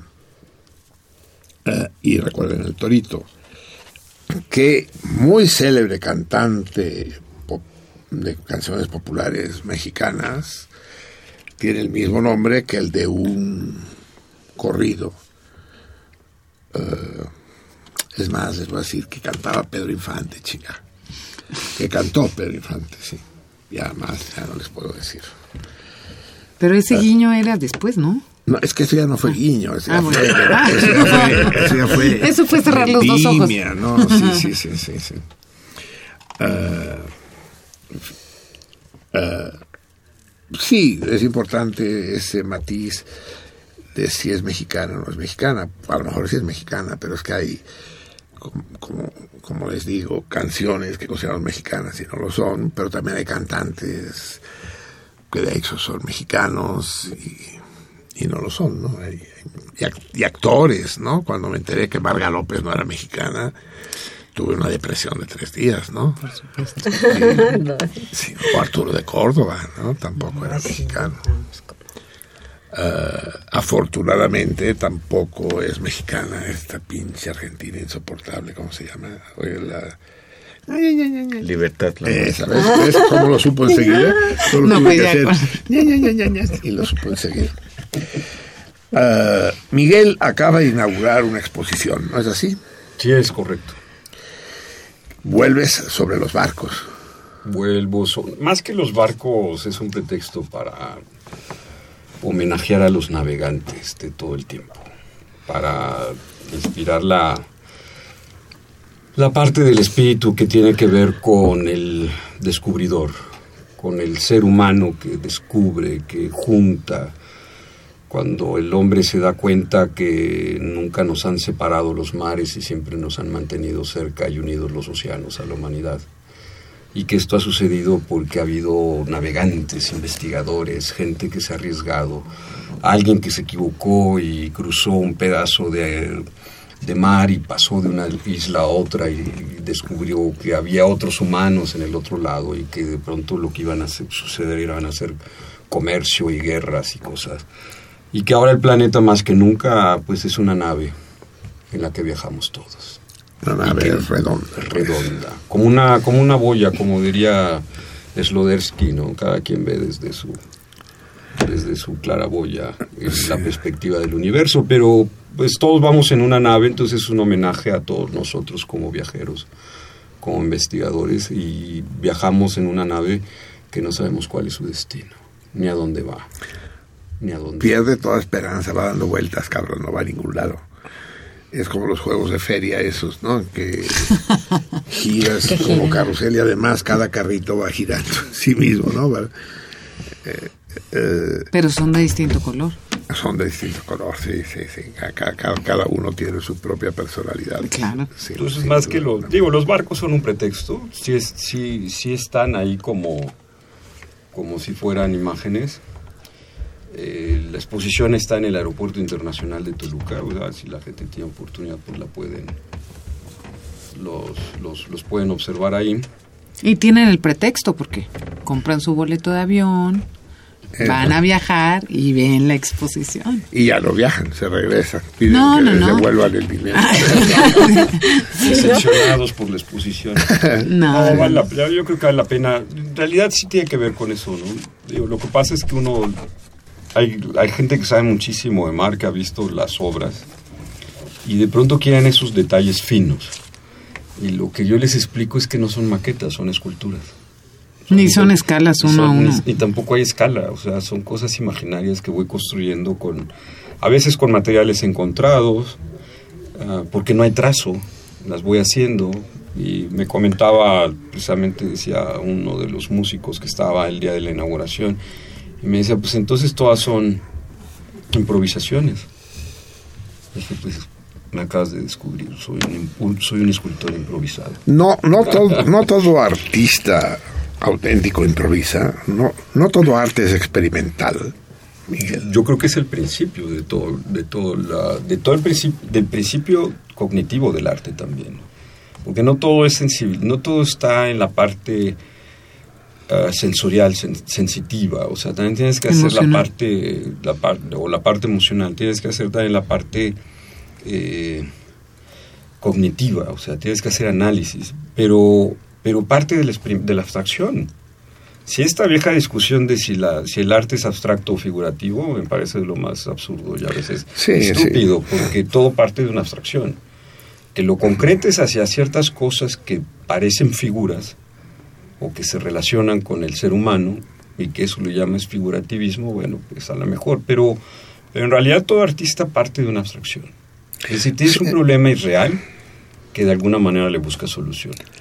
Así es, es, es- tú en ese momento decías es que no son barcos, son navegantes, o, o si quieres decirlo de otra manera, lo digo yo por ti, son viajes, ¿no? Así es. Es el descubrimiento. Creo que es la última vez que estuvieron ustedes con nosotros, que ya lo mencioné, el lema, o no, no, no, eso fue más reciente, el lema de los marineros griegos, ¿no? Eh, Vivir no es necesario, navegar es necesario. No, no lo, no lo habíamos compartido. Sí. Qué bellísimo. bonito. y, y, y que, que, que encuadra perfectamente en el pensamiento de Peraza. Eh, hay una anécdota que atribuyen a Picasso, es que las anécdotas se le enjaretan al primero que se distrae. Y la, sí, la cantidad de la cantidad de, de ocurrencias que le atribuyen a Groucho Marx, a Einstein, a, sí, a-. A Paulo Coelho. no, a él se les atribuye a sí No, mismo. eh, Pero también los demás se los atribuyen. Yo supe, bueno, alguien me dijo que ya el pobre había dicho, oigan, por favor. Ya O sea, Piazzolo, Piazzolo. O sea, yo sí digo cosas, pero no digo también tanta estupidez de repente que sale que dije yo. Crea fama, crea fama. Dicen que, que, que en París, en su época, en su época azul, alguien le reclamó a Picasso el arte abstracto, el cubismo, en su época cubista, ¿no? Dice, es que, maestro, no me gusta lo que usted hace. Dice, esto que es las señoritas de Aviñón. Dice, pues, pues, no, no, por cierto, no sé si sabían que las señoritas de Aviñón no son de la ciudad de Aviñón, son las putas de la calle de Aviñón en Barcelona. y le puso eh, irónicamente el de Demoiselle, ¿no? La señorita, pero son, la calle de Aviñón está en el barrio chino de Barcelona y está lleno de putas, hasta la fecha. Son las putas de la calle de Aviñón. Lo puso la señorita de Aviñón. Dice, pero no, es que no se parece. Es que la pintura, para, volviendo, para volver un poco al retrato que tú hablabas, eh, la pintura debe reflejar la realidad, debe ser... dice, Mire, por ejemplo, entonces sacó su portafolio una foto de credencial de esas que había hace 50 años, ovaladas todas, ¿no? Dice, esta es mi novia. Esta, esta, así exactamente es. Y la ve Picasso y dice, ay, qué bonita, pero qué chiquita. Claro. Un óvalo. Sí, solo faltó decir, y un poco aplanada y, y descolorida, ¿no? Que debería ser en blanco y negro la foto, ¿no? Exacto, es decir, hay- hay códigos, ¿no, Miguel? Sí, no, no, todas las... la- yo creo que una parte importante de la desmitificación es que no todo el arte es belleza, el arte también es conocimiento. Y el arte ha acompañado, el arte ha sido un, un fenómeno de, de paralelo a la construcción histórica. Es decir, la, la, humanidad no se podría explicar sin arte, sin ciencia, sin, Como un testimonio. es un va acompañado permanentemente y, y más que ser solo el testigo ah, histórico el arte es algo en el que el, hom- el- el hombre también cree que puede dejar para los otros es decir si el hombre de las cavernas no hubiera puesto su manota en la pared no lo hubiera dejado ahí no tendríamos arqueología o antropología no habría manera de medir cómo éramos hace miles de años pero no lo hizo para él, sabía que lo estaba dejando para alguien que no sabía quién era. Sus- iba a O tal vez ni siquiera Esto ya lo pretendía dijiste la dejarlo. vez pasada, este, este espíritu de trascendencia, ¿crees que es, pro- es, es- es intrínseco al arte? O sea, tú, tú elaboras, construyes eh, armas para trascender. Ahí, de la, la- la pregunta puede ser hasta tramposa, pues, en es. el sentido de... Porque la, el, el- el generar, el resolver un problema cuando tú lo haces desde la física o desde las matemáticas, ah, hablando en el sentido más puro, yo no sé si Pitágoras estaba pensando que el hombre iba a llegar a la luna cuando ordena el teorema, pero sí hace una abstracción que ahora han resuelto muchas cosas para la humanidad. Y en ese sentido tienes una trascendencia. Es decir, trasgrede su propio tiempo de vida. Así es. O sea, eh, lo dejó para los otros. Y los otros lo hemos utilizado conforme lo hemos adaptado y configurado a nuestras necesidades. pero, pero- no lo, pero no lo hizo. El sentido primero- para La humanidad. No, A lo mejor el sentido primero seguramente a lo mejor Es- no fue ese. no, sino eh, sí Resolver mismo, su ¿no? Hay- problema. hay- algo del orden del onanismo, creo yo, en la creación artística auténtica. Por eso, si tú pintas para vender, quiere decir que vendes algo que va a ser cotizado en el mercado, que creas algo que va a ser cotizado en el mercado. Pero si tú creas para, para eso, para resolver esta inquietud interna, este desgarramiento del que, habla- que hablas tú, entonces es un poco autista la historia, un poco onanista, diría yo. Eh, Ahí está otra anécdota. Va de- no sé, ¿qué- ¿van ganando las anécdotas a las vergas o al revés? Eh, Ya no, acaban dice de empatar. que cuando No sabemos en qué. Acaban de empatar. Exacto. dice que Sócrates dice, en su en su alcoba mortuaria lo condenan a muerte, ¿no? Por La 251 votos a 250, una cosa así brutal, porque eran como 500 jueces. Eh, y es aquello de la segunda vuelta. Y, y entonces le traen la cicuta, está rodeado de sus discípulos, algunos lloran, otros están. Y hay un flautista que está tocando, ¿no? Música dulce, música tenue. Y un treno, ¿no? Me explicó hace rato a Javier que era un treno, ¿no? es es una, una especie de lamento musical, ¿no? Y en un momento dado eh, vienen unas eh, unas chavas, pues, con una bandeja con la cicuta, se la sirve como si fuera té, se la bebe, pocos sorbos, ante la crispación de todos. Y se para y se dirige al flautista dice, qué bonito tocas, cabrón. Qué instrumento delicioso tienes. A ver, enséñame, ¿cómo, cómo le haces los sonidos? A ver, ¿cómo pones los dedos? A ver, ¿cómo la sostienes? Déjame ver. Y uno de los discípulos, no sé cuál de ellos, le dice, pero Sócrates, te quedan unos minutos de vida. ¿Para qué quieres saber? Y dice, pues para, Para saberlo. saber. Para saberlo. O sea, que, que me vale más que si, si lo voy a saber durante 10 minutos o durante 40 años. Para saberlo. ¿No hay algo de este orden en la creación artística, Miguel? Creo que es, uno de los principios esenciales. No sé si sea ah, solo para ti o para los demás, porque esos, esos son límites infranqueables, son límites invisibles. Cuando estás trabajando, cuando estás en la parte productiva, tienes una especie de, de meditación activa. Porque cuando estás trabajando, cuando estás modelando, cuando estás haciendo cosas, cuando estás dibujando, cuando estás pensando, yo creo que la parte más compleja del proceso creativo es el pensamiento. Luego viene la maestría de hacer las cosas, pero o la habilidad. Cuando dices pensamiento, ¿incluyes ahí la inspiración? ¿O no existe tal cosa como la inspiración? Diría a Picasso que si las musas existen, a él le gustaría que lo agarraran trabajando. Eso es, así lo dijo, ¿no? Sí. Sí, si van a llegar las musas, que me- anécdotas para Sí, sí, desbalancear tu, que- tu- tu Digo, puntaje. Sí, exacto. ¿Y cómo ves que lo agarro yo? Sí, dice. Bueno, aquí tengo una musa, Así es. ¿no? Magnífico. Pero sí, hay una parte, por supuesto, que es lo que se llama la inspiración, pero el principio está en la... O sea, la, la idea es el principio de todo motor. Y algunas ideas pueden terminar en ser ideas geniales y otras pueden ser verdaderamente absurdas, pero aunque las dos las lleves a la, a la concreción, a la cosa, las bajes, finalmente tú no las puedes juzgar. Hay una parte en que la obra deja de ser tuya y eso le pasa al músico, al escritor. Así es. Cuando sueltas la obra y entran los otros a verla y vienen los otros descubridores, pasan una cantidad de cosas en medio que tú ya no las puedes controlar. ¿Viste alguna vez, Miguel, vieron ustedes, Salmones, vieron ustedes eh, esta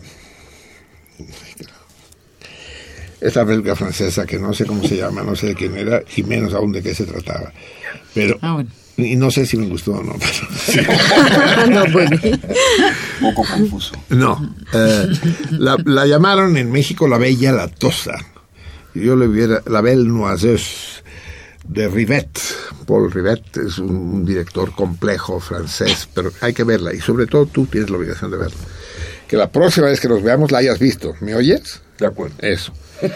Eh, es, eh, es con este gran actor francés, este, el, el que actuó en aquella otra película, ¿se acuerda? Ah, sí, sí, me recuerdo.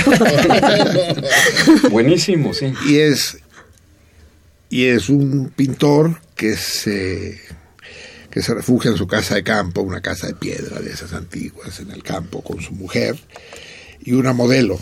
Ah, es Pues ya la vimos. bellísima. Pero no sabíamos cómo se, se llamaba. terminan en- enamorando de la modelo. Pues no pues, se o sabe, se no, no sé exactamente Muy qué. jovencita ella. De hecho, la modelo se la consigue la esposa. Porque la Y, esposa y- ya y se la siente- actriz es esta Claudia. Ah, es un Cla- película. Sí, no, no, aquella- no es un película, no sé ni cómo se llamaba. Es un película. Sí, nunca supimos el nombre. Porque él había abandonado la escultura, ya la había dejado. de Eh. ¿Tú hablas de un escultor? Es es un escultor, no es pintor. Ah, no, entonces estamos hablando de y cosas se va- Ay, ¿a Todas. poco dos películas distintas? Así es, el, el mío es pintor, claro. Ah, pues nuestro es escultor. Entonces, a lo mejor tienen Tenemos que, que tienen que ver, a lo mejor es un... Sí. un Pero es francesa. sí. Pero es Claudia Cardinali, la actriz. Jovencita. Ah, entonces es muy vieja la... esta, Sí. mucho Sí. más vieja que la mía. Sí, es blanco y negro, blanco y negro. Blanco y negro. Ah, eso me Y interesa mucho. Ya, lo tendremos que averiguar, lo tendremos que averiguar. No, el mío eh, es, es Michelle... Ay... Bueno, el que actúa en la gran comilona... ¿Tognazzi? No, francés. Bueno, es igual. El caso es que él se pasa meses pintando. Nunca se ve el cuadro. La película dura casi cuatro horas. Nunca se ve el cuadro. No de esas cuatro horas, tres horas son ver el pincel sobre el lienzo en un primerísimo plano, ver de qué manera el, el pincel eh, raspa a veces, acaricia a veces el lienzo. ¿no? Horas y horas y horas. Entonces surge un problema entre la esposa y el güey que se pasa horas en el taller pintando a la modelo. La modelo desnuda, así se ve. La esposa se pone celosa y todo un desmadre, y no sé qué, y no sé cuántos. Total, dice, bueno, ya. Eh, el cuadro va a estar listo mañana. Invita a todos sus amigos a que ya lo vean por fin, porque no ha dejado que nadie lo vea hasta entonces. Entonces se ve que lo da por terminado, tú no ves el cuadro, hay un nicho a la pared, mete el cuadro terminado dentro del nicho y lo empareda. Pone piedra sobre piedra, mezcla, lo deja emparedado ahí adentro. Y en un par de horas agarra chin, chin, chin, chin, chin, y pinta otro cuadro. Desnudo a la chava, desnudo y demás. Entonces llegan a comer en sus coches porque todo eso está en el campo. Y entonces dice, bueno, les voy a enseñar la obra que, que me tomó un año y medio. Una cosa así. Entonces enseña el cuadro que acaba de hacer, fresco todavía, ¿no? Todo el mundo, ¡oh, es una maravilla, cabrón! Ahora sí te superaste a ti mismo, qué preciosidad. Mira qué tonos, mira qué luces, mira qué matices, oh, qué profundidad, qué relieve, qué- y, y todos son elogios y demás. ¿no? No me acuerdo si está presente la modelo también, pero que nunca se sabe si hay algo entre la modelo y él. Eh, Seguramente sí. solo, solo, solo hay las pocas palabras que hay son las discusiones de él con su esposa. No hay nada más. Y es una obra, él es el que está feliz, porque además se le ve exultante ante, ante la obra que acaba de terminar, ¿no? La que empareda, dice, para mí, para mí no más, pues el resto es baratija. Eh, dime, Miguel, ¿tú haces trabajos por encargo? Dice, quiero que me ponga aquí una puta carabela de cuatro metros. Yo me, por sí hago, contestando tu pregunta, sí hago trabajos de encargo, pero también sería interesante saber que la gran mayoría de las obras que la humanidad considera patrimonio de la humanidad Son por encargo. Son por encargo. Empezando por la capilla Sixtina. ¿sí? No, pues, comenzando por Fidias en el, con Pericles en el, en el Partenón. Es un encargo para Palas Atenea. Eh, La Capilla Sixtina es un encargo, la Torre Eiffel es un encargo. O sea, porque no puedes... Toda la obra de Mozart es un encargo, ¿no? La de Bach. Sí, no, y muchas ¿No? obras Sí, literarias sí. también son encargos. O sea, el problema es que en general el artista no posee la parte del dinero. Y el dinero en general no tiene la parte creativa. Entonces hay que asociar a veces esa... Pero esa- existían los mecenas, ex- ya no existen, ¿o sí? Eh, sí, No. bueno, de hecho, de hecho No, nos consta. Ay, sí. no, me- bueno, mecenas. es- Mecenas como mecenas, mecenas. no. mecenas era un romano del siglo I que protegía más a los escritores. O sea, ya se murió. Ya se murió. Pasó a fresco, a fresca memoria. Pero su costumbre era ayudar y aparte él era coleccionista. O sea, tenía obra, le encantaba coleccionar la parte griega antigua. Para ellos los griegos eran Los clásicos, sí. los clásicos. Sí, sí, Homero, Homero era un clásico. Claro. Sí, sí, la- la- la- para que vayan ya ganando claramente las anécdotas. Sí, una señora está, está- está en una rece- está en una recepción, ¿no? En la embajada de Canadá, en Madrid, y ve a Valle Inclán. Dice, oye, el de la barbita y el alto flaco no es Valle Inclán. Dice, es. Puta, yo quiero conocerlo, cabrón. Preséntamelo. No, yo no lo conozco. ¿Quién me lo puede presentar? No sé, no es necesario, ve y saluda. Ay, ¿cómo así? Sí. No, tengo que buscar una excusa total. Toda nerviosa se dirige, le toca al codo dice, don Ramón, don Ramón. Y se voltea. Señora mía, disculpe, don Ramón, que lo inoportune, pero es que hay una duda que me corroe desde hace tantos años y solo usted me la puede resolver. Dígame, señora mía. Dicen que no, no fue Homero el que escribió la Odisea. ¿Cree usted que será verdad? Es absolutamente cierto, dama mía. Absolutamente cierto. No fue Homero quien la escribió. Toda la confusión procede del hecho de que quien la escribió también se llamaba Homero. Ese tenemos que discutir el problema que quedó pendiente la otra vez de la autoría y de los derechos de autor y de la... Pero antes vamos a... Conseguimos resolver en parte los problemas a los que nos enfrentamos y sí vamos a poder gozar de la lectura de Javier un poco más tarde de lo que yo tenía previsto.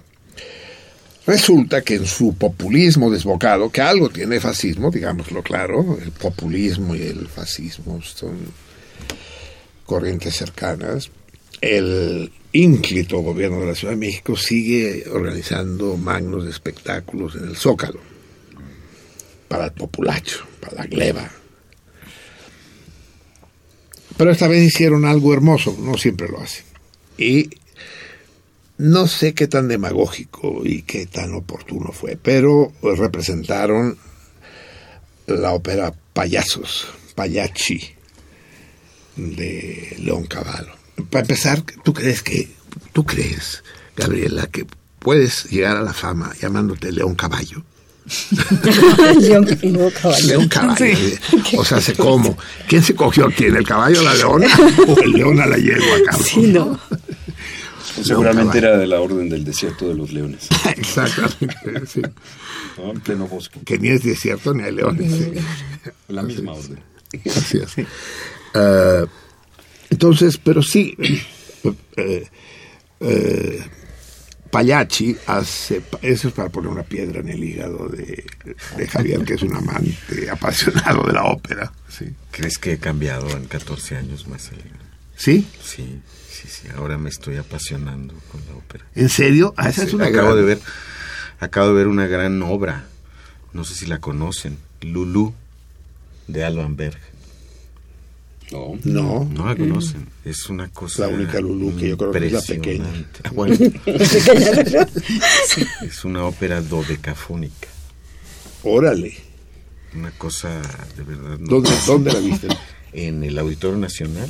La pusieron aquí. Lo que, no, lo que pasa es que eh, hacen la transmisión del MET en vivo. Y- ¿La viste el Ah, jueves pasado? genial. No, fue el sábado. Es, el, es eh, los sábados. los sábados. Bueno, no todos los sábados. Es decir, el- eh, en esta ocasión tocó Lulu de Alban Berg. Es una historia terrible de una mujer que goza de su cuerpo y que cuando la prostituyen se muere. ¿El guion es de quién? De El Berg. el de quiero decir, de él mismo. Sí. sí. Sí, y además él eh, pone un personaje que es el mismo y se cita a sí mismo. Muy interesante, muy notable. Y bueno, me estoy Y la compañía del Met. Sí, sí, sí, sí. Una, una cantante Y la calidad de la imagen y tal. Extraordinario. De verdad. La producción es impecable, porque además... La hacen- producción mexicana, digamos. No, no, no, la producción de que, transmiten. ¿sí? Es decir, Pero ¿cómo, ellos cómo se recibe aquí? ¿Tú lo ves bien? lo ves perfectamente bien y me cuentan que es mejor que el, Que- que el original. que el original, porque le ves el... El, el, El gesto y- sí. o sea, Claro, claro, es la, la virtud del aunque cine, los planos, claro. Exactamente, exactamente. Es, es genial y el sonido es- está muy bien. Entonces se oye perfecto Eso. y se ve mejor. Que no sé si estará en YouTube, pero aquellos de ustedes que escucharon hace 15 días fue que terminamos el programa de, del Año Nuevo Revolucionario con el coro de los esclavos del Nabucco. Es tomado de YouTube, de la versión del, del Met, del Metropolitan Opera House. Es formidable, es, es para verla una y otra vez, una y otra vez. Es decir, la música, no solo la ópera, la música hay que verla, ¿no? Sí. ¿no? no es lo Sí. mismo escuchar un concierto que verlo, Claro. que ver la gestualidad, un poco en la línea de lo que dice de lo que dice Miguel acerca del retrato. Hay algo que pasa ahí que no está en el sonido, pues. Que no, Pero en el ca- yo creo que en el caso de la música es algo mágico porque ¿qué es lo que hace que te traspase una nota el alma? O te conmueva. cuando son las mismas, o sea, hace, para anotar otra anécdota. Otra vez el patrón de. No, es que un, un, un día estaba haciendo una entrevista a una compañera para un periódico muy importante de México y estábamos trabajando sobre las máquinas inútiles, entonces son muchas piezas de desecho. Hubo un momento en que ella se, se, se molestó un poco y la pregunta fue un poco violenta y me dijo, bueno, entonces cualquiera, si recogemos basura y la- le damos cierto orden, pues somos escultores, ¿no? Dije, pues podría ser una buena definición, pero hagamos otro ejercicio de otra manera. Tú sabes leer y escribir y usas las mismas letras que todos del alfabeto. Eres periodista. Ahora regálame tu poesía. ¿Cuántos libros de poesía tienes? Sí, a ver, ordéname las letras de manera que... que lo conviertas en un poema. poema. O dame tu novela. ¿Cuántas novelas publicadas tienes? Y esto es igual, o sea, en la música pasa algo, o sea, al- el, el- el otro construye algo que te traspasa el alma, que va Sí. más allá de tu construcción emocional y te hace sentir o vibrar. La escultura, cuando logra eso, la tercera dimensión, es, mu- es muy complejo, o sea, porque hay algo que está sucediendo en ese proceso entre el que ve, el que observa, el que, el que percibe, presiente, el que razona o simplemente ve, ¿no? Y le pasa algo adentro. o sea, Sí, pero, pero él, no sé cómo decirlo, porque en el caso de una escultura no es público, no es espectador, es el contemplador, es el veedor. ¿Cómo le llamas al...? al- Al descubridor, ¿no? También es un, re- o un redescubridor. Sí, o pero ese un- es Cristóbal Colón, no mames. o un Eh, observador. sí, eh, sí. 1492. Pero también. Pero tiene, mira, por ejemplo, la, la escuela ciegos que está en el centro, que van mucho al museo, un- una parte de sus ejercicios es tocar la escultura. Sí, nos habías con- no sé si lo contaste aquí al aire o después en la, la, y escena. la- sí. y la percepción la cena. de ellos también tiene que ver con. O o sea, es otro de los sentidos para percibir. Sí, ¿no? sí, ya veo al ciego tocando, al David dice, este cabrón no está circuncidado. Sí. A ver, O soy de mano pequeña. sí, sí, exacto. Sí, dice que le preguntaron, dice que le preguntaron a... pues, no, ya no me dejan platicar, no lo platico. Sí, bueno, lo platico rápido, porque si no vamos a hablar de otra cosa. Que le preguntaron a Stockhausen. y Yo vi tocar a Stockhausen, lo llevamos, es más, lo, estuve con él, hablé con él. El gran compositor de música concreta, lo llevamos a la Facultad de Ciencias. Hizo un concierto para piano, pelotas de ping-pong y grabadora. Entonces, con toda seriedad, ya te lo he platicado, ¿verdad? A todo el mundo se lo he platicado, no sé, pero me encanta recordarlo. Es como la viejita, ¿no? Que va con el cura y dice, señor cura, dice, padre, me acuso de que me violaron entre tres hombres y lo peor fue que me gustó. Hija, eso fue hace mucho tiempo, ya me lo dijiste. Sí, padre, pero es que me gusta recordarlo. con. Entonces agarró, destapó el piano de cola, puso la grabadora, grabadora de carrete. Entonces empezó a sacar pelotas de ping-pong de la caja de cartón y tirarlas sobre las cuerdas del piano. Ting, ting, tong, tang. Agarra- agarra- Agarraba puñados a veces.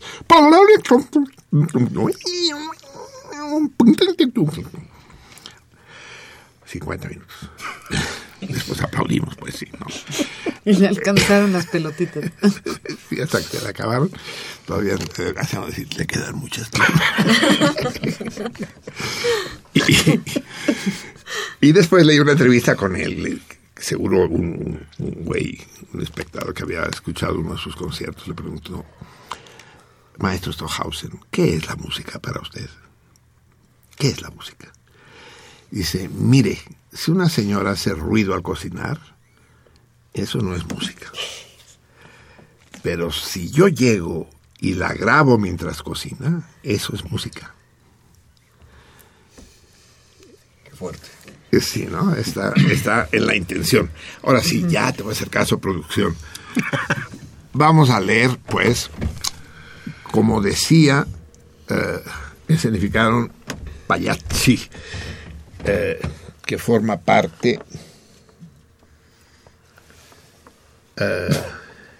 Salud. Sí.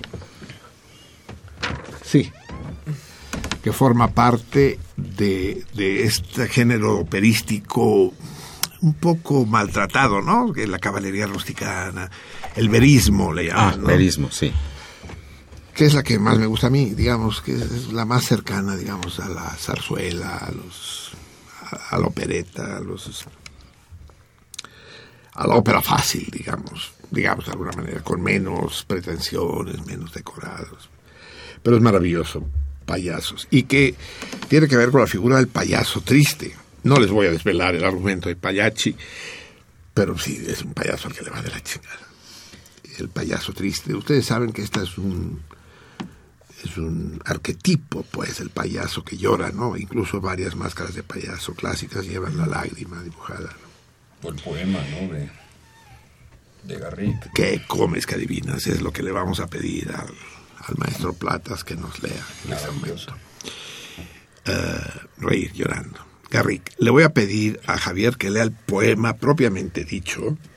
Gracias a Vika lo recuperamos porque es una de las cosas que se quedaron en la casa. Eh, vamos a leerlo hasta antes de que empiece a hacer pedagogía que es de hueva. Sí. Hasta la estrofa 52. ¿Cómo sí? Hasta aquí. ¿Eh? Esto ya lo leemos después, Sí, pero sí, ya sin música y sin sí. emocionarnos. Ya de, Juan de Dios Pesa. A mí es que también me encantan a mí todos estos poetas considerados menores. Juan de Dios Pesa, José de Espronceda, Zorrilla. El, el, el, el tenorio, que dicen, ay, es el día de muerto, qué, qué, qué simpático. No, es maravilloso, el tenorio es maravilloso, Maravilloso. el tenorio. Clamé al cielo y no me oyó. Y pues que sus puertas me cierra, de mis actos en la tierra, responda el cielo, no yo. No, hombre, no, no, no, Sí, sí. sí. Muy bueno. Los muertos, ¿cómo dice? Los muertos que vos, los muertos que vos matáis, gozan de buena salud. Y, y Juan de Dios Pesa es de estos poetas románticos desechables para los cursis y los pedantes. Es maravilloso. Escuchemos, pues. No veo un carajo, usted tradúzcame. ¿Qué? El guiño mim. Ah, sí, sí. Ah, sí, porque ya mero, ¿no? Sí, pero bueno. sí. Eh, una, una de las cosas más difíciles, hay, hay no sé si es en, en, en Pagliacci o en Caballería Rusticana, en una de esas, es eh, donde, donde la protagonista, o él, Turidu, creo que es en Caballería Rusticana, tiene que cantar sentado, sentado en el piso. Eh, ¿No es muy difícil cantar sentado? No, ¿Tú has cantado sentado? sí, En una silla. sí, No hay que estar de pie para cantar. no. ¿Pero Bueno, has en fin. cantado en el piso? ¿Cómo? ¿Has cantado en el piso? No, eso no lo he hecho. Pero lo hacen los, los cantantes de ópera. Lo ¿Sí? hacen, sí, claro. Al estar Sí, actuando la muerte. Precisamente lo, lo que decíamos del coro de los esclavos, están no solo sentados, sino recostados así en el piso. sí. O en Madame Butterfly cuando se está... Ujú, Exactamente. ¿no? Es de las más complicadas, ¿no? Exactamente, Y ya sí, sí. Completamente arrodillada. y Sí, ya sí. No, y, hay- y qué me dices de ahí? Aida, cabrón, que canta enterrada. y- Ahí tienes. Entonces ya te has contestado a ti mismo. Con el desayuno. Así es. Escuchemos, pues, vamos, vamos a escuchar, eh, eh, acompañado la abertura de Pagliacci eh, en la versión de la Filarmónica de Berlín, dirigida por este principiante llamado Herbert von Karajan. Eh, y, va- eh, y sobre la, la partitura de Pagliacci, el Garrick de Juan de Dios Pesa, Javier Platas. Signore,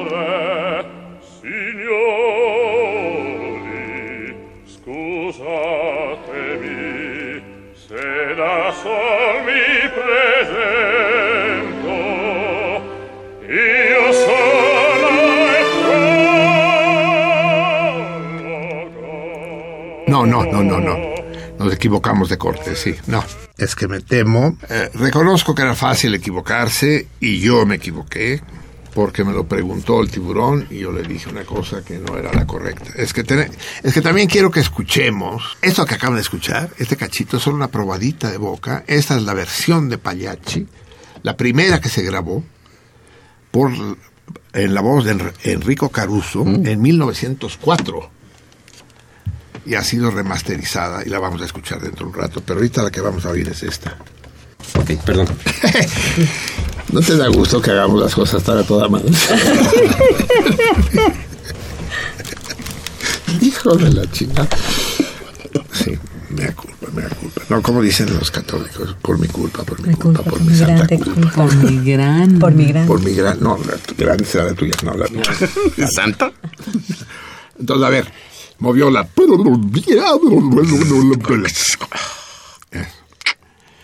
Entonces, ¿listos? Ahora sí. Eh, queridos, contra lo que dicen los relojes, son apenas la una de la mañana con 26 minutos y vamos a escuchar la lectura de Reír llorando de Juan de Dios Pesa en la voz de Javier Platas, acompañado con la obertura de Ipayachi, Los Payasos, de León Cavallo, no sé cómo se llamaba ese güey. No sé. Mm, Ruggero. Ruggero, León Cavallo, interpretado por la Filarmónica de Berlín, dirigida por Herbert von Karajan. Adelante.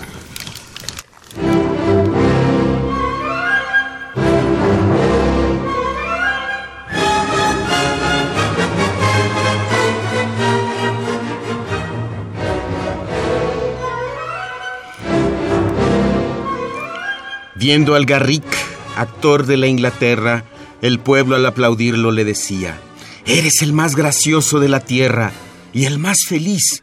Y el cómico reía. Víctimas del spleen los altos lores, en sus noches más negras y pesadas, iban a ver al rey de los actores y cambiaban su spleen en carcajadas.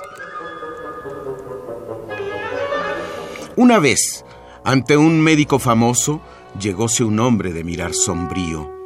Sufro, le dijo, un mal tan espantoso como la palidez de este rostro mío.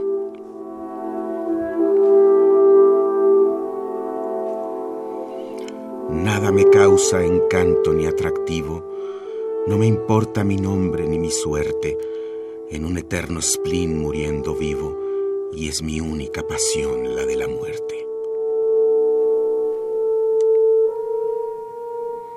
Viajad y os distraeréis. Tanto he viajado. Las lecturas buscad. Tanto he leído. Que os ame una mujer. Si soy amado, un título adquirid. Noble he nacido. Pobre seréis quizás. Tengo riquezas. ¿De lisonjas gustáis? Tantas escucho. ¿Quién tenéis por amigos? Mis tristezas. Vais a los cementerios. Mucho, mucho.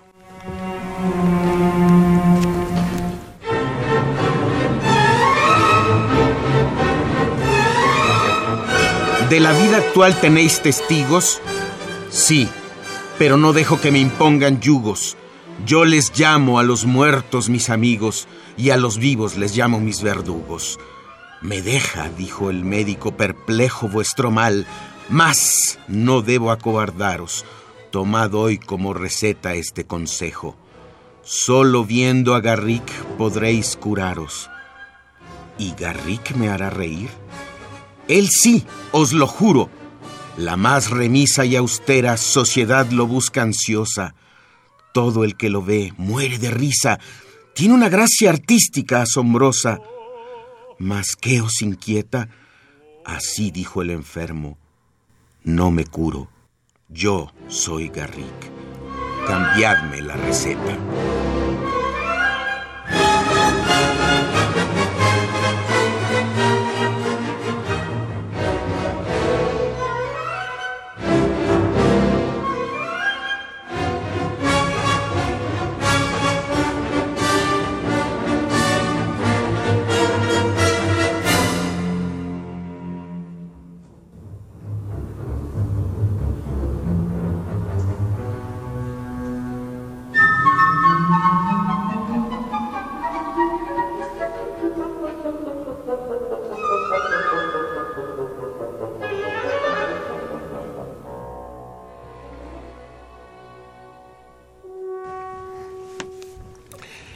Garrick, el actor de la Inglaterra. Eso efectivamente está basado en un personaje real, Garrick, que no me acuerdo. No, fue las cosas los materiales que se quedaron en casa. Él es un dramaturgo y actor inglés del siglo XVIII, en el que se basó Juan de Dios Pesa. Yo quiero terminar siempre la lectura del Garrick aquí, en este punto. Yo soy Garrick, cambiarme la receta. Ahora le voy a pedir ya sin acompañamiento musical la, la lección la lección del maestro Juan de Dios Pesa a los niños, decir, para que para los que no entendieron se los voy a explicar y nos explica el poema. ¿Cuántos hay que cansados de la vida, enfermos de pesar, muertos de tedios, hacen reír como el actor suicida sin encontrar para su mal remedio? ¿Cuántas veces al reír se llora, nadie en lo alegre de la risa fíe, porque en las almas que el dolor devora el alma llora cuando el rostro ríe? Cuando huye la fe, muere la calma. Cuando solo los abrojos nuestra planta pisa, lanza a la faz la tempestad del alma, un relámpago triste, la sonrisa. El carnaval del mundo engaña tanto que las risas son breves mascaradas, aquí aprendemos a reír con llanto y también a llorar con carcajadas. El carnaval del mundo engaña tanto que las risas son breves mascaradas, aquí aprendemos a reír con llanto y también a llorar con carcajadas. Bien, no habíamos entendido a qué te referías. Bueno, ahorita ya nos quedó claro. Vamos a ver, cámbiense de lugar ustedes dos para que veamos qué nos dicen los radioescuchas. Hay mucha gente que no sabe que el programa cambió de horario. fíjate. Así es. Así es. Muchas que, que preguntan qué pasó. Creen que nos fuimos. Sí. Y ya perdieron la costumbre de llamar por correo metero. Eh, el teléfono, llámenos, hombre, háganos compañía y no me hagan quedar mal con mis invitados. El teléfono en cabina es el 55 36 89 89 y desde los estados 01800 50 52 688. El Twitter al que deben escribirnos es arroba la salmoniza con guion bajo entre el artículo y el sustantivo. Los, eh, las respuestas al torito a esa misma dirección, pero como mensaje directo. ¿Qué dicen nuestros radioescuchas, Javier? Esta es una llamada, parece que de hace 14 años. Manuel Soriano de Tecámac. Me llama la atención el lenguaje procaz del conductor. No me explico cómo ni por qué utiliza ese lenguaje y por qué quienes están con él le celebran su lenguaje. Me parece inadecuado. Ay, no mames, cabrón. No te la jales. Por eso digo que parece de hace 14 Sí, años. ¿no? O sea, se ve que nunca ha escuchado el programa. Popi, de parte ¿Pero de es anónimo? No, de Manuel Ser- Soriano, Ah, de Tecámac. bien, Manuel, eh, sigue, poco a poco te irás acostumbrando, solo al principio duele. Popi, de parte de Popi, que Marcelino deje de estar hablando de cosas no importantes y comience a hablar del Estado Islámico y lo que ocurre actualmente, que lo quiere mucho. ¿Al Estado Islámico, Príncipe Pompi? ¿O a quién? Al Estado Islámico. Lucía Villarreal, saludos y besos a Marcelino y a Javier, contesta el Torito. En ese orden que conste. Manuel Munguía, primeramente felicitarlos, están platicando cosas bonitas. Ante el dogma del dinero, Rajoy prefiere apoyar a sus aliados de la OTAN. Es patético y miserable el hijo de la Borbonada. Eso, me gusta que estén atentos a- y, y centrados en el debate. David Hernández. Hace 50 años Omar Fierro le anotó a los Pumas. Marcelino, ¿qué pasó esa noche en el estadio de Ceú? Ah, efect- efectivamente, el, el- el- yo estaba ahí, yo estaba ahí. Está hablando de fútbol americano. Eh, y nuestro corredor, ya lo dije la vez pasada, nos está repitiendo el torito. O, nos- o para que parezcan más llamadas, nos está trayendo la de la semana pasada Sí. también. Eh, sí, sí, sí. eh, los Pumas ocupábamos siempre, supongo que hasta la fecha, la tribuna que da a CEU, donde, eh, donde está el Palomar, pues, donde están los estudios. Y cuando faltaban tres minutos para el final del cuarto cuarto, eh, Mercado, no me acuerdo cómo se llama Mercado, nuestro corredor, un, un taponcito de alberca, un pitufo, cabrón, agarra el balón y empieza a driblar si no fuera gringo, qué hermoso sería el fútbol gringo, eh, el fútbol americano. Empieza a driblar. y como si hiciéramos la ola, en tiempos que no se hacía la ola, estábamos hablando efectivamente de, de, de 1965. Nos fuimos poniendo de pie mientras mercado atravesaba toda la pinche parrilla, cabrón, el emparrillado, como le dicen, rian, rian, rian, rian. Touchdown, cabrón. Se, se paró la tribuna como un solo hombre. Oh, un rugido de un león, así el, el- estadio parecía las fauces de, de- de un león caballo, cabrón, una madre así.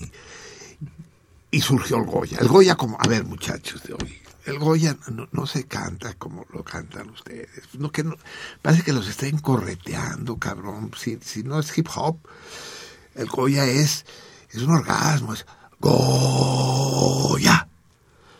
Goya. Cachún, cachún, ra, ra, cachún, cachún, ra, ra. Goya. Universidad. Y se salta. La eyaculación. No, Goya, Goya, cachún, cachún, Goya, Goya. No mames, cabrón. Ya.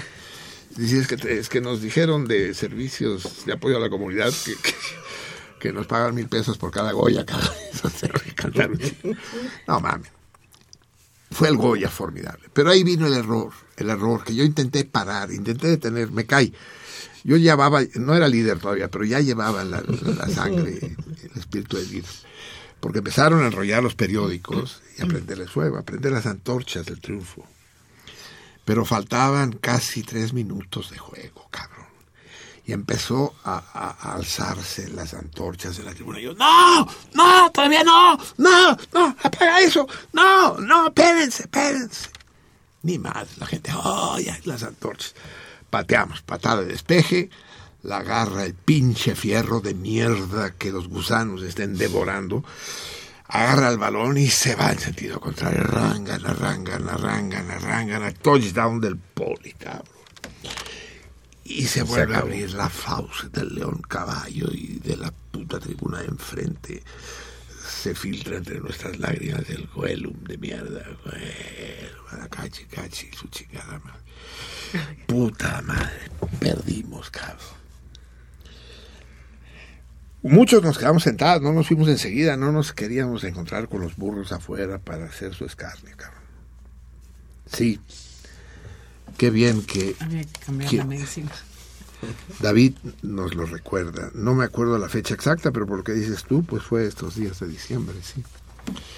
Esos Lupe, días. habló Lupe para La hacerse presente. Lupe. Un gran beso y un gran abrazo. Si no estoy en presencia, estoy en esencia. Espero que, que nos oigas, porque, a ver, ahora te tengo que averiguar. ¿Tenemos el escrito de Lupe o tampoco? Espero que sí. ¿No? No, tampoco trajo el escrito de Lupe. Se lo dije, a eso sí se lo dije expresamente. Traes el escrito de Lupe. Tú estabas enfrente cuando se lo dije. Lupe, leeremos tu texto la próxima semana. Más temprano. Me lleva la chinga. Eduardo Moreno. Recuerden, recuerden. Ya que hablamos de Vasconcelos, tenemos que hablar de Vasconcelos ahora. Se equivocó Vasconcelos con el lema de la UNAM. Se equivocó. Una, una de las consignas más bellas que pintadas las bardas en el movimiento, no en el nuestro, sino en el del, en el del 86, ¿no? decía, por mi espíritu hablará la raza. Un vasconcelazo muy padre. Sí. Eduardo Moreno. Perón fomenta el trabajo y evita la prostitución. Sí, como el fascismo. Abel Sosa Vaca, un saludo a todos ahí, desde Pereyó y Platas hasta los miembros del equipo. Contesta el Torito. Martín Catalán, saludos a toda la banda que sigue el programa como va con la interacción que ya se extrañaba. Contesta el Torito. La, inter- la interacción deben ser Gabriela y, y Miguel, ¿verdad? Debe, yo creo que sí. Sí. Lilia Peña, a Marcelino, que si se puede cor- cortar un poquito la greña porque en televisión se ve muy peludo. Contesta el Torito. Ah, que ya estamos transmitiendo el programa por televisión. ¿Qué canal, güey? Ay, Qué buena onda, cabrón. Hasta ahorita nos enteramos. Hasta ahorita nos enteramos, sí. Sí, sí, no, no, deja el pelo, la barba esta de chivo, cabrón.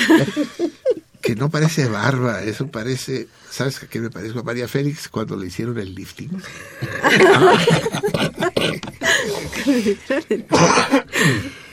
¿Y, y qué tenemos en los twitters?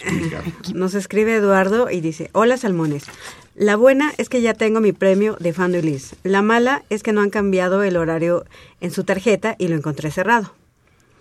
Así es, Fernando. Hoy, hoy, hoy se nos excusó en medio de llantos inconsolables y rasgamiento de vestiduras. La vale, efectivamente, una gra- grave confusión. Tienes que ir cualquier día que no sea sábado, porque el sábado se pone fea esa chingadera. Llegan los amigos de Vale, que son una bola de nacos, vándalos. Eh, sí, sí, to- to- todos los vicios posibles, un museo del horror, eso los sábados. Cualquier otro día, pero a partir de las 5 de la tarde. Eh, vale se levanta a las 3 de la tarde, pero se levanta despacito. Y a las 5 abre. Muy apenado te, te pedimos disculpas y como, como, eh, como se dice, para recongraciarte, sentido contrario te regala una botella de vino extra, cabrón. Órale.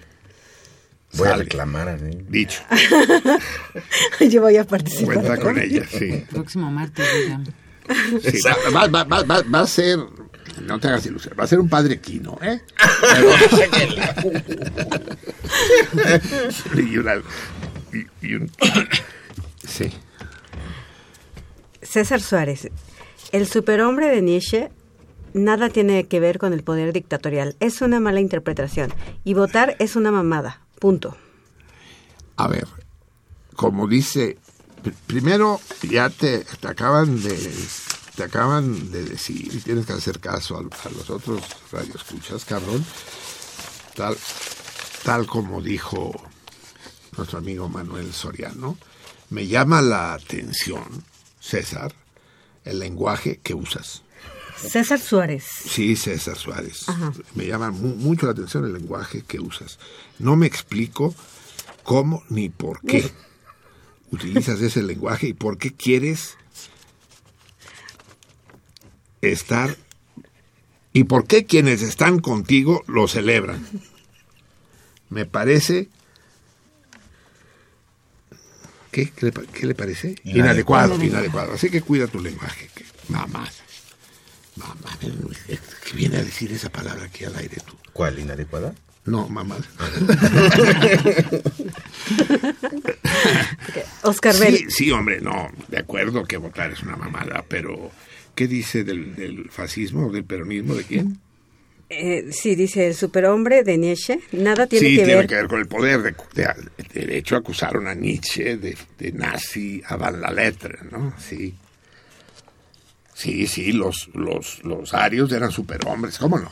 Y, y, y- Hitler era el superhombre entre los superhombres. Era chaparrito y judío, pero es- son detalles que no interesan. Y austriaco. ¿Eh? Austriaco. Y austriaco, sí. sí, sí. Y, y perdió. Sí, no. Sí. Oscar Bell. A San Pedro Tecomatepec, Estado de México, bajaban señoras de los montes a cambiar nísperos y otros productos por alfarería. Órale, qué, qué bonita anécdota. Pero no quedó claro.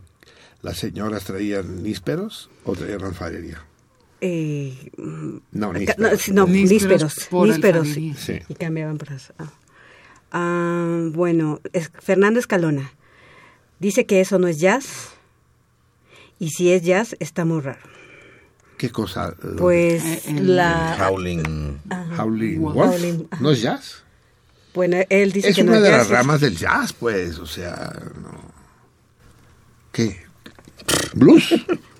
No, ¿qué? No, sí, no, claro que es jazz. jazz. Eso se llamaba, en Jazz. mis tiempos se llamaba jazz.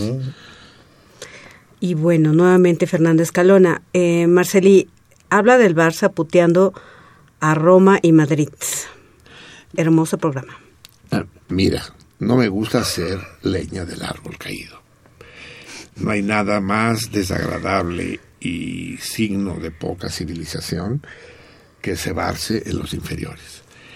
Y lo más que podemos hacer es pedirles al Madrid y a la Roma resignación, sobre todo a los del Madrid, ¿no? que acepten lo que son, se consuelen y se pasen a la división que les corresponde, porque están fuera de lugar. En buena onda. Bien. A ver, llegaron dos llamadas. Martín Catalán invitar al equipo al coloquio sobre noticias del imperio del escritor Fernando del Paso que se llevará a cabo el próximo 4 de diciembre a las 18.30 horas en Radio Educación. Espero que sí vayan esta vez. A ver, otra vez, entonces di la fecha. El coloquio. 4 de diciembre, 4 de diciembre a las 18.30 horas en Radio Educación. O sea, será el próximo viernes. O sea, no, de ese viernes de noche. Sí, eh, tienen un círculo de lectura de Noticias del Imperio. ¿Leyeron, le- leyeron este libro, Noticias del Imperio? Que es toda una crónica del Segundo Imperio, Maximiliano y, y Carlota, eh, contado de una manera espléndida por Fernando del Paso. Blanca Estela Solórzano me gusta cómo conduce el programa y el lenguaje que usa y que no haga caso de las críticas. Llama de Nesa Hualcoyo. Ah, huevo. Y es una vieja que conste. Para que vean que las las viejas también son bien machos. Sí, ¿No? sí. Sí. Ah, muy bien, amigos míos. A ver. Ah, ¿En qué punto nos habíamos quedado? El- la, la escultura es un arte compleja, sin duda. Y es un arte caro. ¿Cuánto te lleva hacer una escultura? Eh, supongo que depende, claro. Debe haber esculturas que te llevan meses. Depende del tamaño del proyecto. De la, digo, no es lo mismo hacer una escultura de 15, 20 metros de altura. Has- las has hecho de ese tamaño. Sí, claro, para algunas ciudades.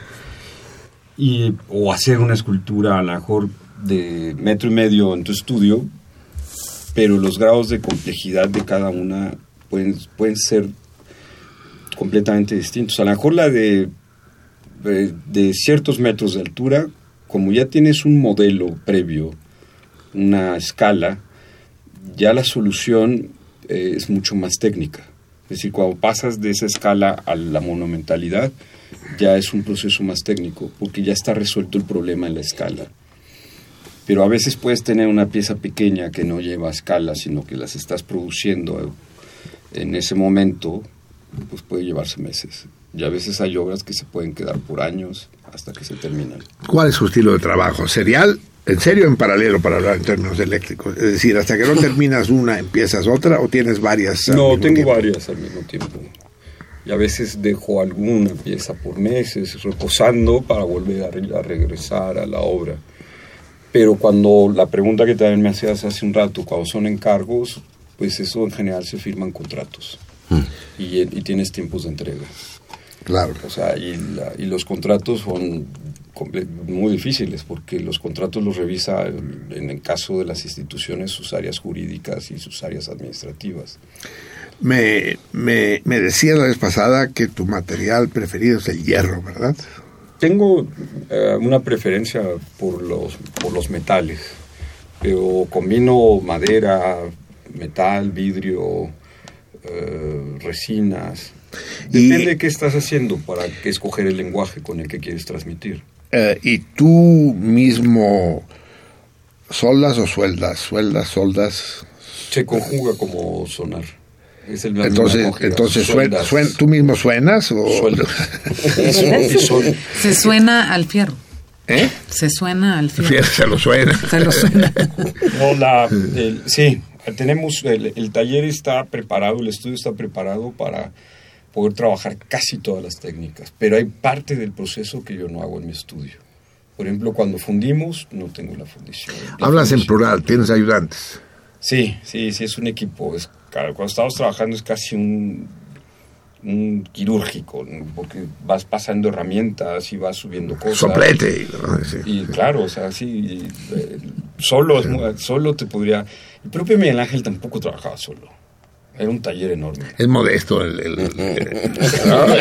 Miguel, ni Miguel Ángel ni yo trabajamos solos. Ni Rodán. Ni Rodán. Ni Rodán. No, ninguno de estos muchachillos trabajaba solo. es, no, es que es muy complejo. Necesitas, por ejemplo, si mueves una piedra. Dices, muévanla. Aunque tengas, A huevo. aunque tengas grúas, piedra, póngala ahí. no, tienes- la, la- la ayuda es fundamental. De hecho, el, el taller, de, mi taller es como los talleres medievales. O sea, son en el sentido de aprendices, maestros, y vamos trabajando en conjunto. Cuando yo acepte tu invitación, cosa que puede ocurrir en cualquier momento, o cuando el premiado del torito pasado vaya, ¿podrá verlos trabajar o Sí, se lo vas a enseñar después de que ya acabaron? No, yo creo que la parte bellísima la, de los estudios de cualquier artista es el proceso, porque en general la gente ve las cosas terminadas y siempre se pregunta cómo habrá llegado a este acabado. Entonces lo que uno desconoce son los procesos. Desde cuando comienzas, que a lo mejor comienza por la idea o por la idea dibujada en el papel, y luego ya las maneras de, de irlo plasmando o, o irlo elaborando. Entonces esos procesos son muy interesantes en los estudios. Y no solo del arte, también de la artesanía y de todo lo que tiene que ver con la, con la elaboración. Es decir, tú puedes usar un celular pero no saber cómo funciona. O sea, hay un proceso, que en este caso pues es ah, técnico, es ingeniería, de comunicación, pero hay un proceso y cuando lo descubres de dónde viene, cómo se hace una, una celda o cómo se construye una cosa, eh, te despeja muchísimas dudas. Y en el caso de los talleres es bellísimo porque te va despejando dudas.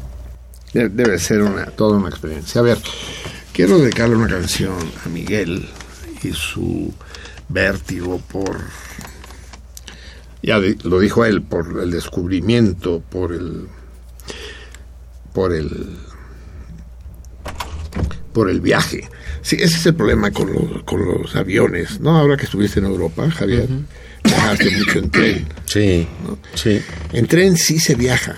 Sí, claro. No. claro. Pero en avión no. No. No, no, no. En avión eres mercancía, no eres un viajero, pues. O sea, sí hay un compartimento para maletas y otro para seres humanos, pero son equivalentes, pues. O sea, ¡puf! O sea, ¿te sientes sardina cuando vas en un avión? Claro. Y además te dicen cierra la pero, pero ventana. no y tienes la tienes sensación de ventana. estar viajando. Sí, no, es decir, no, estás allá no. arriba, volteas para abajo y ves Nada. El piso. Nu- si te nubes to- o- Y si te toca ventanilla. eso. Si te toca ventanilla, No, huevo. nada. Siempre ves la lata. Ves el piso. La lata vas a Así es, así es, así es, así es. Es el corte 2. O investigando las de los vecinos.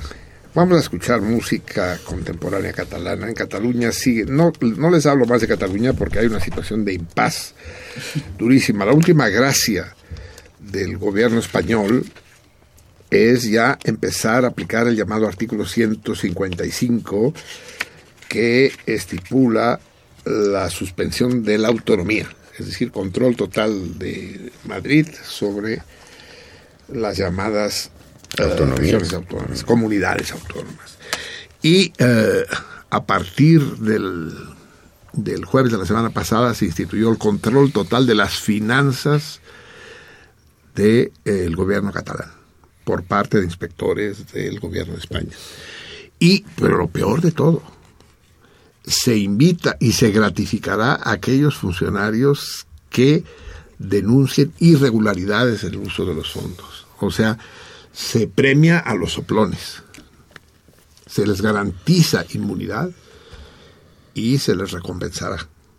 O sea, es, el fascismo desencadenado. Pero cuando haya novedades que tiene que haberlas ya y se consiga formar el gobierno, que será el primer el gobierno que conducirá la independencia, se los, se los haré saber. Pero ahorita quiero que eh, escuchemos esta canción que les traduciré la primera vez y se las dejaré escuchar solitos la segunda, dedicado a Miguel, que es Aviso para Navegantes. Eh, en las playas, en los puertos, en las costas, en los lugares donde hay embarcaciones, se acostumbraba, yo no sé si todavía existe, en la actualidad debe ser por medios electrónicos, había un cartelón que decía aviso para navegantes y, y hablaban del estado de la mar y de la dirección de los vientos y demás. El aviso para navegantes. Este aviso para navegantes, de hecho, es una canción de amor, una canción de desamor. Escuché, la interpreta, por cierto, el grupo Manel, Manel, Manuel en español. Y es uno de los grupos que más éxito están teniendo actualmente en Cataluña. No sé cómo calificarlo. Los gringos que todo el ponen nombre dirían que es pop. No, no sé. Pop. Solo que pop en catalán quiere decir pulpo. Adelante. Es el corte, ya te dije, ¿verdad? Aviso para navegantes.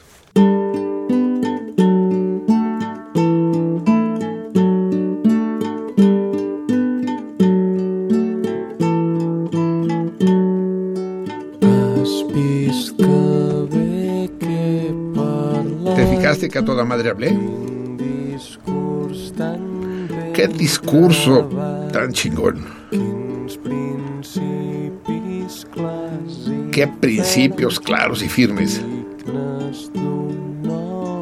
Dignos de un hombre formal. Pero hay un avis para navegantes. Pélame en los días impares.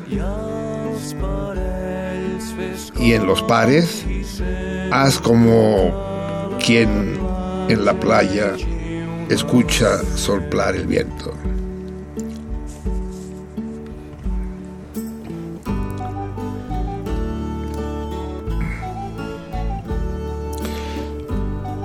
Una explicación aprovechando la pausa. Eso de en la playa es como quien oye silbar el viento, es como decir, hazte pendeja. En los días pares.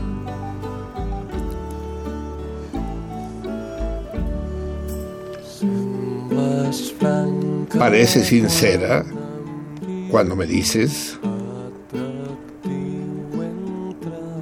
que soy el más hermoso entre los hermosos y que me quieres en el fondo. También mis imperfecciones.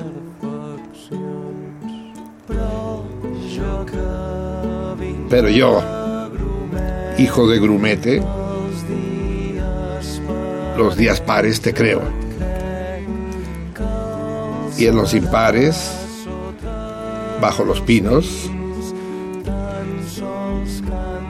sé que solo cantas versos amables. No versos amables, es ripio. Que los impares, bajo los pinos, solo haces ripios.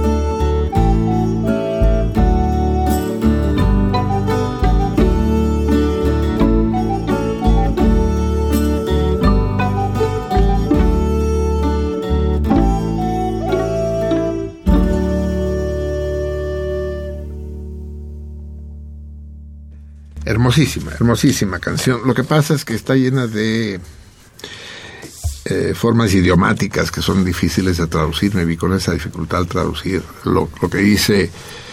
eh, Eres de poca madre y nos queremos. Dice, pero yo soy hijo de grumete. El aviso para navegantes. Pero hay un aviso para navegantes. Yo soy hijo de grumete. Sé que los días pares te gusto y que los días impares dices que te gustan hasta mis imperfecciones. Y yo, en consecuencia, los días pares te creo, pero sé que los días impares solo hablas por hablar. Solo bajo los pinos, solo, solo dices ripios. No, ripio es una palabra que se está perdiendo, ¿no? Es, el ripio es el verso sin esfuerzo. Las rimas fáciles. Aquí tenemos que aclarar algo de Eduardo Moreno, que se debe estar comiendo las uñas de los pies de rabia, porque no, no, no, apareció bien, pero también era difícil, ¿eh? Hace un juego de palabras cuando se da cuenta Gabriela de eso. Dice el comentario de ocupación Nini, se nota. Eh, dice, Perón fomenta el trabajo y evita la prostitución pero evita va con mayúscula y así lo debe haber dictado. Es decir, en otras palabras, Perón fomenta el trabajo y evita fomenta la prostitución. Y yo me- mucho me temo que es un que, que es un juego de palabras original de Eduardo después de los calificativos que le dirigí yo a la buena Eva Perón. Muy bien, Eduardo eh, Moreno. Lástima que tu respuesta al torito es una pendejada, porque merecías ganar. Muy bien, amigos míos. Eh, no tenemos correspondencia y es que me temo que la introducción del Twitter y del teléfono ha provocado un desarreglo. A ver, me comprometo a que las cartas que lleguen por correo postal me comprometo a que Javier yo me comprometo a que Javier las lea íntegras a ver si así Yo también. Me comprometo a que Marcelino me las dé Para leer las Sí, cartas sí. para leerlas. Sí. siempre y cuando tengan una longitud razonable, digamos, ¿no? Siempre que puedan ser leídas en menos de cuatro minutos, digamos, ¿no? De manera que tendrán el micrófono. de- Eso no quiere decir que hagan eso, es más fácil leerlas si se pueden leer en 15 segundos, ¿eh? Pero ya no las resumiremos, ¿les parece, Mimi? Sí, sí, además, correcto, ¿no? sí. además Javier lee muy bonito. Muchas gracias. Sí, es nada más. Es más que nos lea. Pásame el directorio telefónico. sí, ¿no? No, han llegado llamadas. pues. Han llegado llamadas a ver. Sí, profesor Ignacio Reyes le parece propia la manera de exp. No sé si quiere decir exponer, explicar, expirar. No sé porque no terminaron la, la- la- alguien no terminó la frase expresarse. Exprimirse, sí. Y contesta el torito. Delia Hidalgo saluda al programa y a Marcelino. Yo tuve mi antorcha en el estadio y la tuve que apagar llorando. Todo el mundo, sí. Poppy, Marcelino deja de hablar de pendejadas y habla del Estado Islámico, que sí es noticia. Pero y no- ya, la- ya- Y no esas mamadas de Pedro Infante, no es otra llamada, volvió a llamar. O sea, el que se repite es el buen Poppy. Sí. Marco Antonio Muñoz felicita al programa y al equipo, contesta el Torito. Raúl Mosqueda de Catepec, saludos para todos y buena noche. Profesora Sofía Contreras, me agrada que el programa haya vuelto al horario que tenía y me encanta el lenguaje procas que Marcelino usa. Solo a él se lo consiento. ¿Qué pueblo más vulgar tenemos, no? O sea, sí, la verdad, sí. estamos en Radio Universidad, Almo- Salmones. Estamos transmitiendo desde las frecuencias de la máxima casa de estudios. Un poco de propiedad discursiva sería lo menos exigible para alguien que ocupa una posición de tal responsabilidad. En Gracia Morales. En Mar- Gracia, querida. Marcelino, la parte escrita del argumento de una ópera se llama libreto y Así no es. guion, como tú dijiste. Pero corregiste. corregí, ¿no? Sí, lo corregiste, sí. Considera que el ganador to- del torito debe ser aquel que conteste primero y no es justo el sorteo. No, en Gracia, esa es una vieja discusión. Pero el torito, como bien sabes, en Gracia eres salmona desde hace 14 años. Eh, el torito es una parte estructurante del, programa. Es como la música, es como los, esta combinación de política y cultura y chistes eh, malos.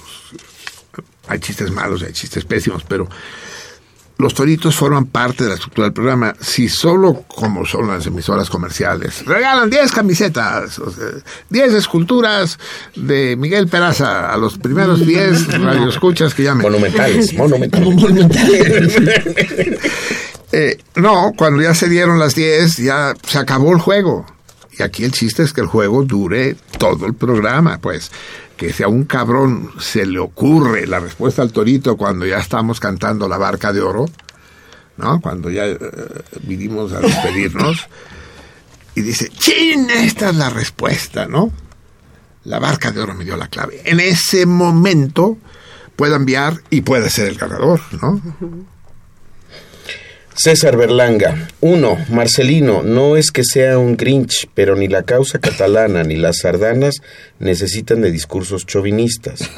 Dos, olvídate de los tamales de camarón. Gabriela y Miguel consíganse una vaporera grande.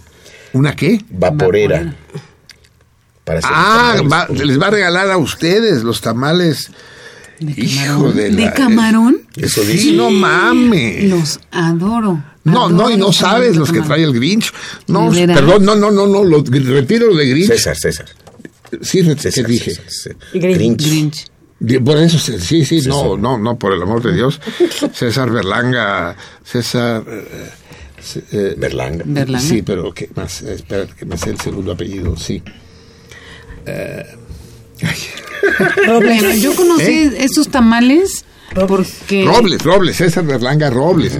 Sí, sí, sí, sí. No, no, no, no. Hombre, bienvenido. yo conocí- Ya le Sí. tenemos que poner fecha a esa visita. Sí, claro, por supuesto. Conocí esos tamales por Tepic, Nayarit. Ah, pues este es tantito más arriba, es Mazatlán. Ah. él, él nos escribe desde Mazatlán. Anda, ¿qué tal? No, pues a mí me los... Yo cada vez que alguien va a Tepic los pido, por favor, tráiganme tamales de camarón. A ver, Y eh, déjenme César, tú eres una persona seria. Tú y hemos sido amigos durante años. No me vas a hacer eso, ¿verdad? O sea, no te vas a dejar seducir, ¿verdad? Y tres, dice César Berlanga. ¿Qué opinan de la salida de Chabelo de Televisa? ¿Qué es Chabelo? ¿Qué es Televisa? Sí, ¿no? ¿Quién es? Y contesta el torito. Dice, dice uno de los chistes de Osiris, de las mamadas que publican. Dice, ay, Adán, ¿por qué estás celoso? Dice Eva, ¿por qué chingados estás celoso? Eh, ¿No te das cuenta que tú y yo somos los únicos habitantes del paraíso? Dice, ¿sí? ¿Los únicos? Y ese güey con gorrita y pantalón corto, ¿quién es? Ah, es un amigo, Chabelo, pero no tiene importancia. María de Lourdes Gil felicita al equipo. Yo fui del poli, gracias. Fue de las que se rió a carcajadas esa noche infausta. Dicen que un día Eva estaba cachonda, no sé, la madre andaba puta madre que aplaudía y aplaudía con las ninfas, ¿no? Con los pequeños labios. Las cerca, eh, ¿qué estás haciendo, Adán? ¿Estás muy ocupado? Estoy armando una casita de cortezas, no me muevas. Eh, ¿No podríamos hacer otra cosa? No, cuando acabe la casita de corteza, ya voy en el tejado. Pero por- ven acá, abrázame, deja la casita. No, no, no me estés chingando, Eva. Ya en dos, tres días acabo la casita y te abrazo. No sé para qué querrás tú que te abraces. Ya ves cómo nos han salido los hijos de la... Se matan entre ellos, ¿no? Dice, ay, Adán, dice, se va todo así frotando un muslo contra el otro y contoneando, se lleva la chingada. Y, y entonces ve un chango, ¿no? Dice, pues con este cabrón. Y se le acerca despacito, pero chango, nada pendejo, la ve, le ve la cara lúbrica, la mirada, la mirada obscena. Y dice, hija de la chingada, no mames, cabrón. Empieza a correr y... Chango, chango, párate, chango, párate, chango, te va a gustar, chango. Y salta un árbol el chango y ella alcanza a agarrarlo de los pelos así, pero se escapa el chango y se queda con el manojo de pelos en la mano. Chingada madre. Pues vamos sobre otro. Y el único animal que ve a la vista es un dinosaurio, cabrón. Dice, puta, me va a doler esa chingadera, pero no le hace, cabrón. Me pongo cremita, a ver cómo le hago, pero no. Dino, Dino. Y en el tono de voz del dinosaurio vio, vio que pedo, dice, puta, y ahí va el dinosaurio, putum, putum, alejándose de ella, putum. Dino, no te vayas, Dino, ven aquí, Dino, y volteando así el dinosaurio hacia Eva despavorido, no ve que hay un barranco y moco, se desbarranca el pinche dinosaurio. 600 metros, caída libre, mocos. Se lleva la chica a este pendejo, prefirió. ¿Y yo qué hago, carajo? A ver si en el río me refresco un poco. Y va y... Se arroja al río, se echa agua en la cara. Y en eso pasa una trucha grandota y a su lado. Pues aunque sea con este, cabrón, ¡chale! La agarra por la cola, ¿no? Y se zangolotea la trucha. Estate quieta, hija de la chingada, y te va. Y mocos que se la mete, ¿no? Y rangan, rangan, rangan, rangan, rangan. Y dice, espérate, le voy a quitar las aletas porque me raspan gacho, cabrón. Y rangan, rangan, rangan. Bueno, este, eh, este episodio prehistórico explica por qué los mandriles tienen las nalgas pelonas. Explica por qué se extinguieron los dinosaurios y explica por qué el sexo femenino posee ese aroma característico. Bien. Ahí, ¿Tenemos algo? Sí, bueno. ¿Qué? Diga. César Suárez. eh, no decir mamadas es una mamada, pero trataré de ya no decir pendejadas, soeces, para que no se ofendan tus salmones más castos. Tu lectura de Nietzsche aún es errónea. El superhombre es el que supera la moral cristiana. O dime, ¿todo anticristiano es nazi? No, pues de hecho los, los, los nazis eran cristianos, los bendijo el Papa, sí. Así es. ¿Más? No, ya. Bien. Eh, sí, tenemos que decir el torito mensual. Eh, recuerden que la próxima semana se vence el plazo. No ha llegado ninguna carta. Es que realmente recuerden que el premio es nada menos que un grabado de eh, Gabriel Macotela. No son, ahora sí que no son mamadas, como diría Daniel Suárez. César Suárez. César Suárez también. Y eh, pero si no y no hay no hay plazo. Bueno, sí, si se ve que el timbre es anterior al, al sábado próximo, se hará un sorteo anual que le vamos a llamar el sorteo de los extemporáneos, ¿no? Con un premio especial anual para no perjudicarlos a los que sean víctimas de la eficiencia de nuestro servicio postal. Pero va, ahora sí que por última vez, nuestro torito mensual. Un día nos vas a dar una escultura tuya como premio anual. ¿Es acaso un compromiso público? ¿Quieres que me comprometa? Con- los llega la radioescuchas. No, hombre, por supuesto. sí. La. Sí, o, Sí, sí, vamos, sí. A, pe- vamos a pensar. O un formón, pues, o sea, algo. No, claro que sí. Un formón, ¿no usas formones? No, es con madera, ¿no? Cinceles. Cincel, eso. Pero también para la madera, claro. Eso es, muy bien. Por que sí. Quedamos comprometidos con el público. Órale, órale. Para que, pero no veo nada. Feliz Navidad, ¿qué me dices? para Navidad. sí, podría ser para Navidad. Bueno, eso ya no le vamos a poner. No, lo- no lo vamos a colocar entre el martillo y el yunque. Eh, el torito es el siguiente. Eh, en- es que lo dije, eh, lo he dicho de varias maneras. Lo, lo voy a decir de la manera fácil, pues, porque ya solo queda una semana y difícilmente si ponen la carta mañana llegará antes del próximo martes.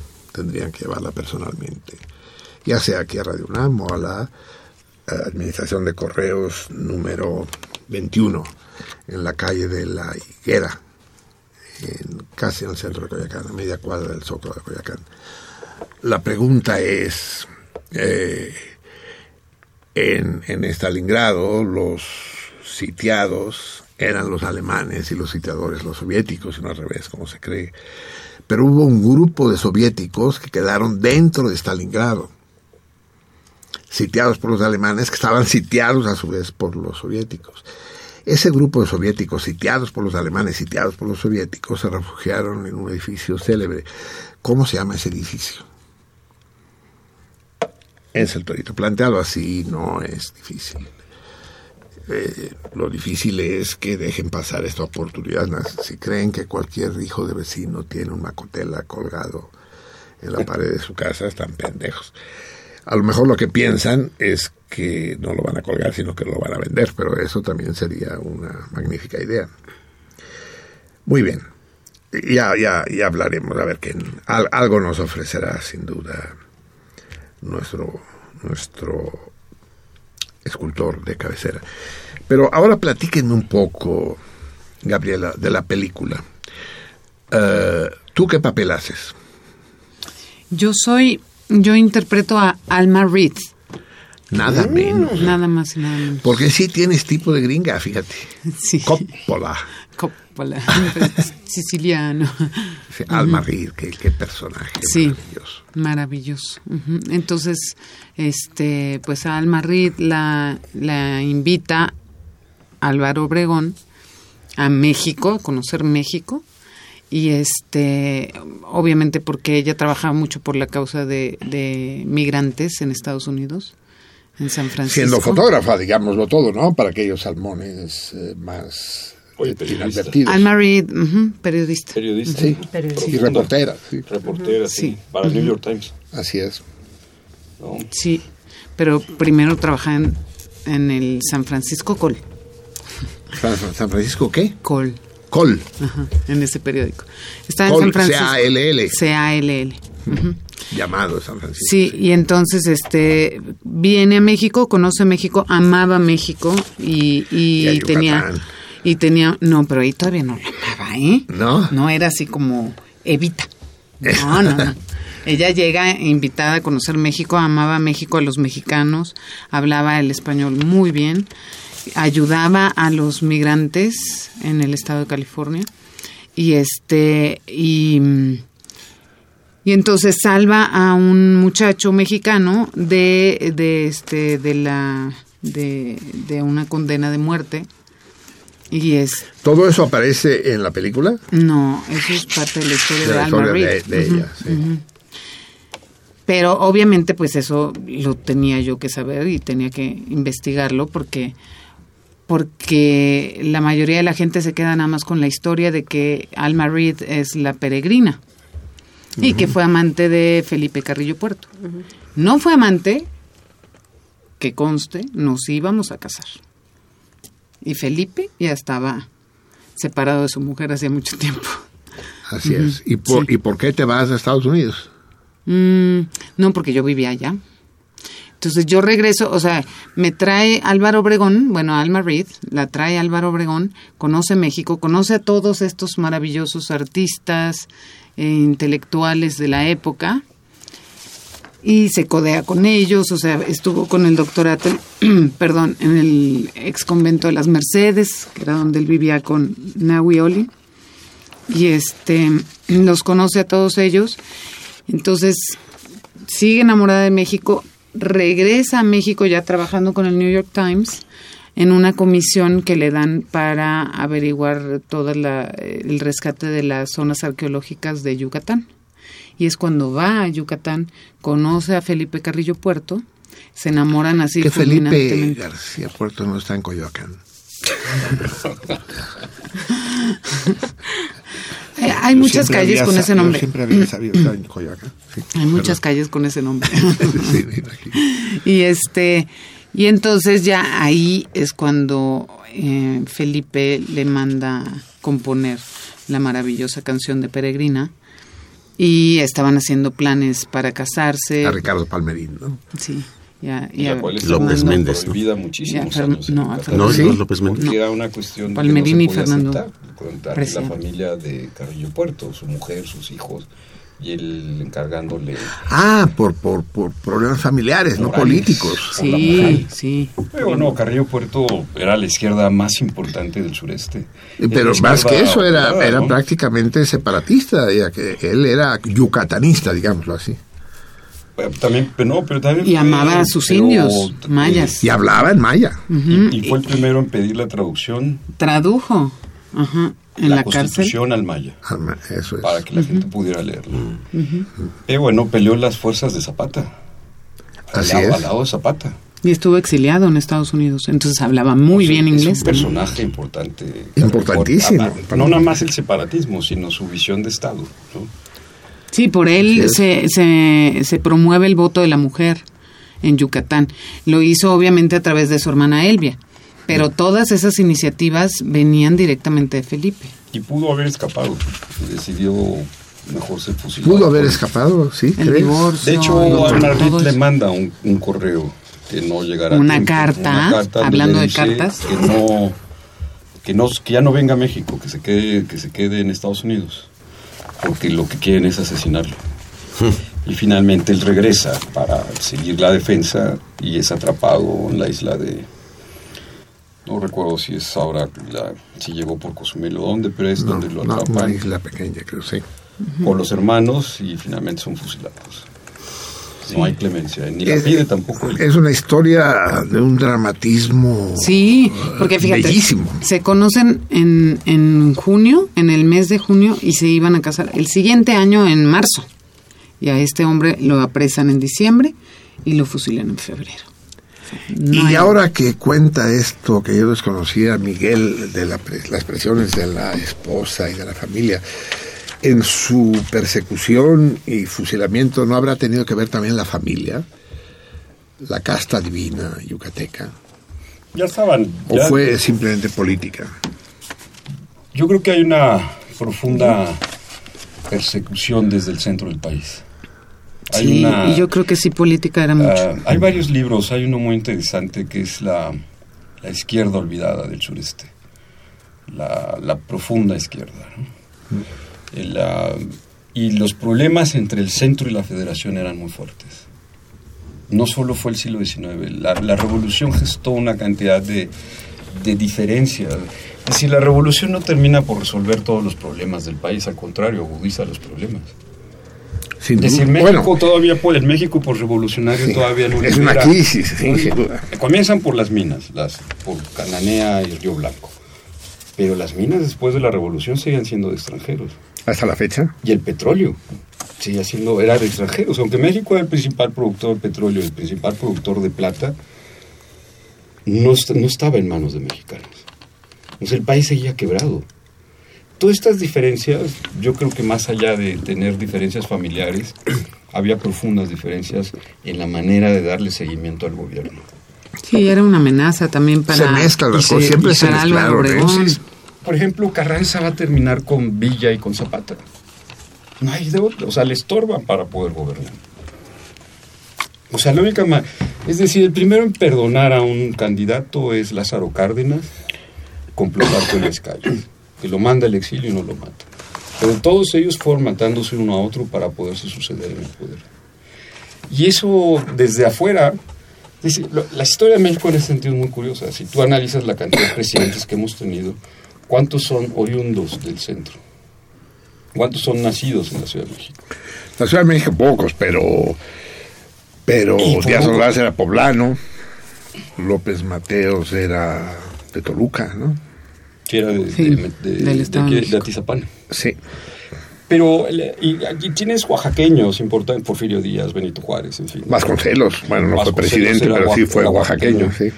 Pero el- la, la- la diferencia es que la, la- Durante la revolución, los grupos más poderosos son el norte. Son sonorenses, chihuahuenses. Y hasta ahí, Son sí. norteños. ¿no? Y el sureste queda como una parte olvidada. ¿no?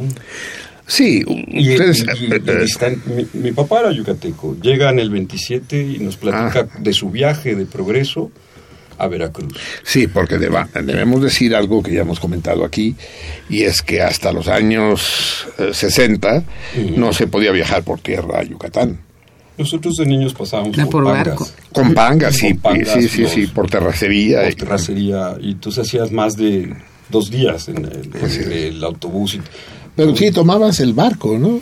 Sí, mi papá llegó de, de- de Progreso al puerto de Veracruz y del puerto de Veracruz en tren, que era de los pocos trenes que iban a- entre el de Acapulco y el Veracruz.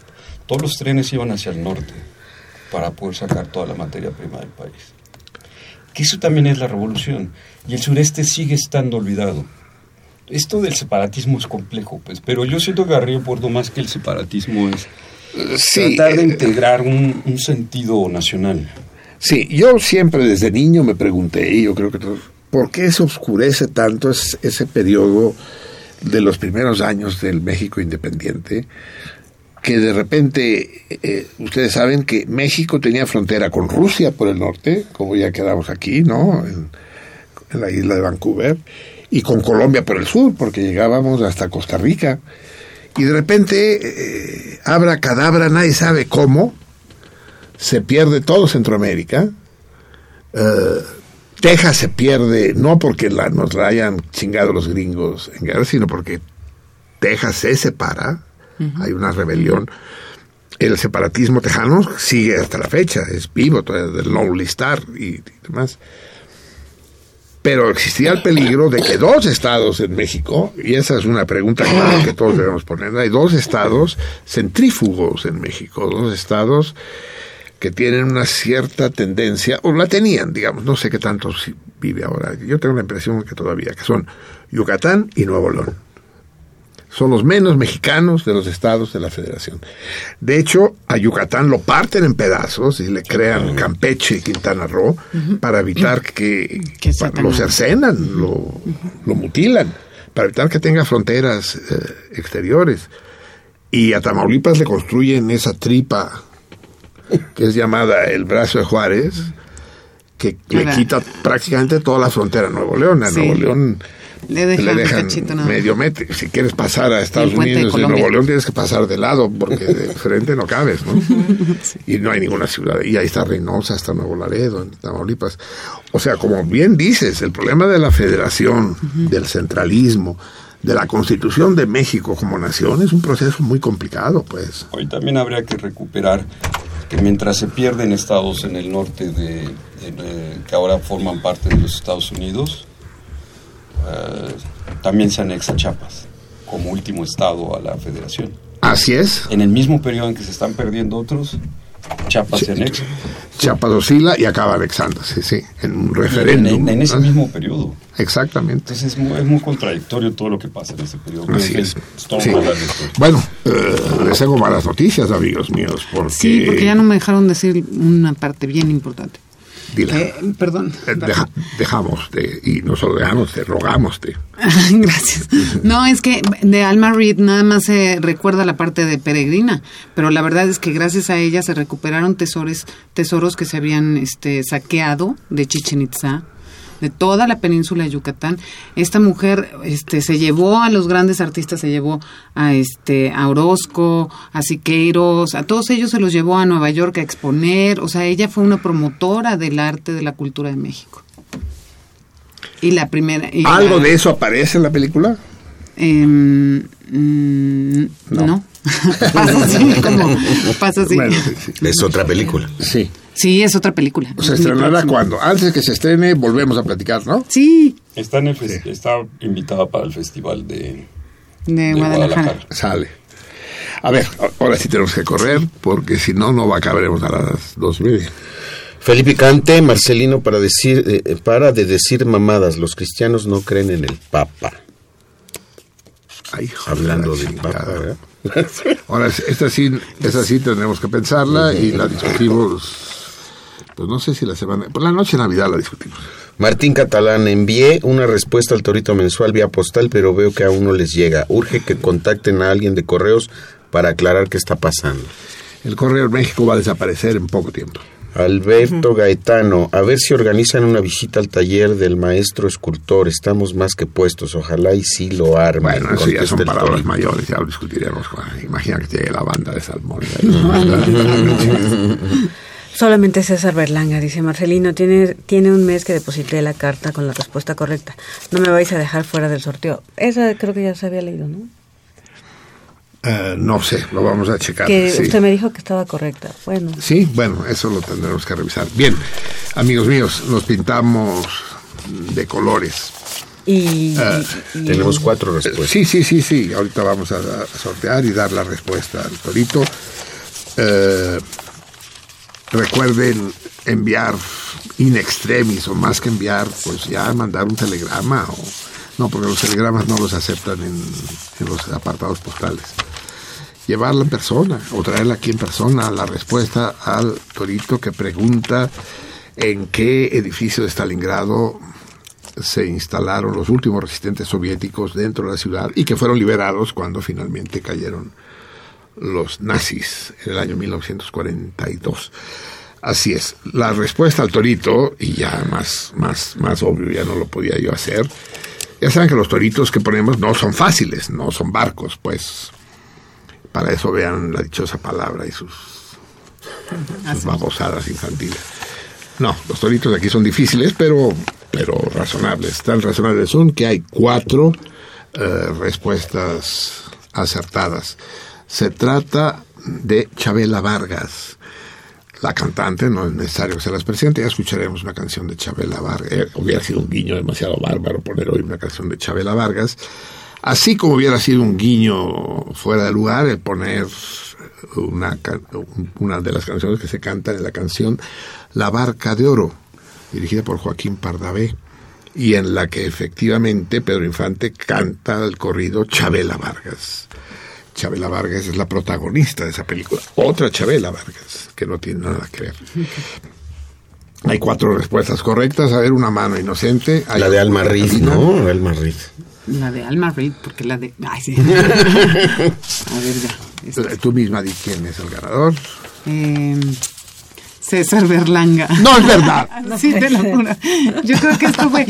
Perdón, eh, pero eh, los tamales eh, tienen su influencia. Tienen su ¡Qué influencia barbaridad! Es, que Inconsciente es increíble. Ya sé.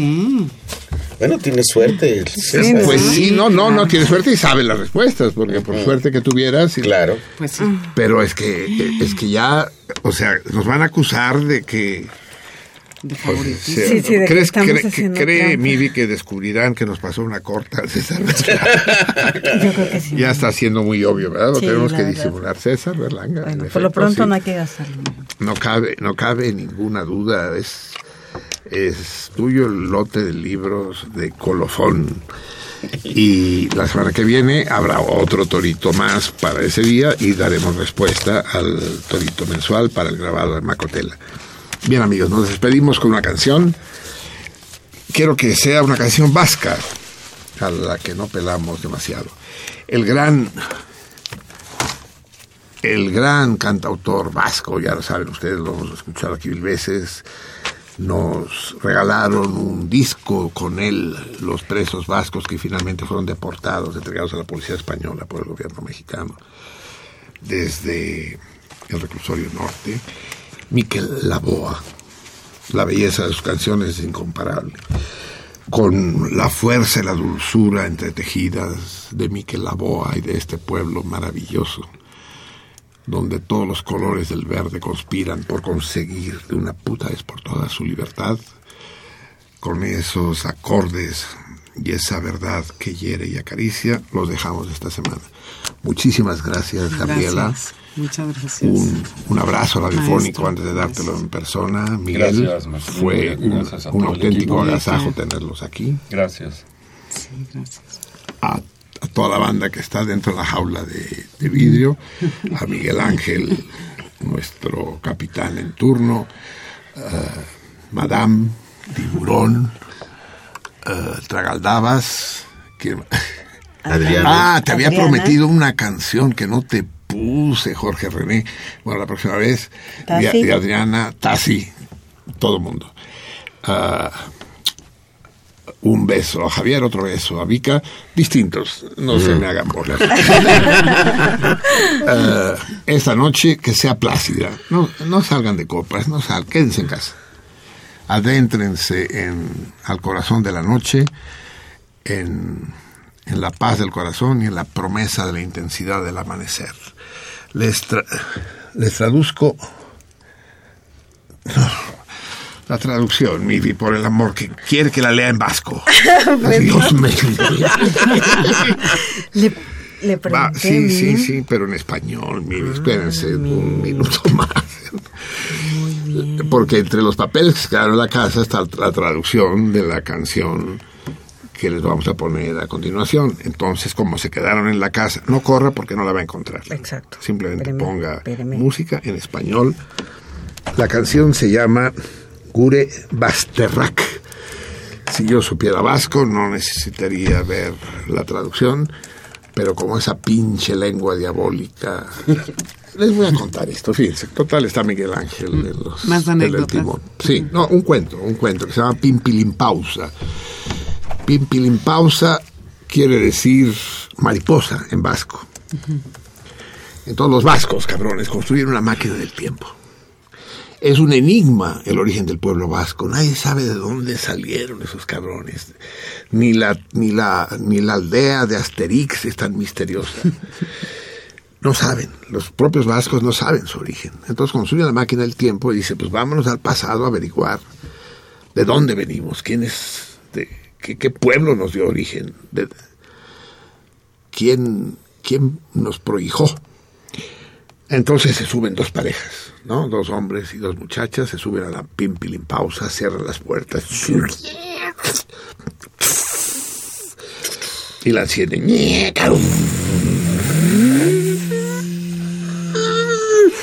Ponle, dice, ¿hasta dónde nos vamos? Dice, ponle, ponle el año mil, cabrón.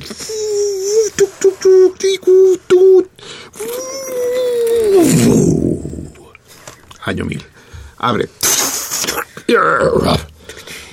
Salen y ahí están los pinches vascos cortando troncos, levantando piedras, bebiendo vino, jugando carreras de regata. Dice, no, ya estábamos aquí, cabrón. No, tenemos que irnos, va, súbanse. Otra vez para adentro. Pintum. ¿A dó- a dónde nos vamos? Pues vete al año 5000 antes de Cristo. Ya de plano. 5000 antes de Cristo. Abre.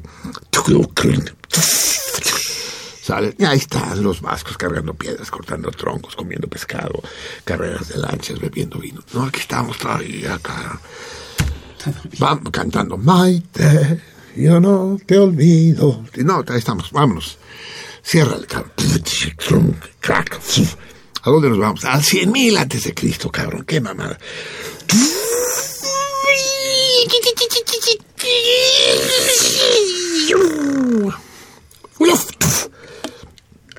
Salgamos, cabrón.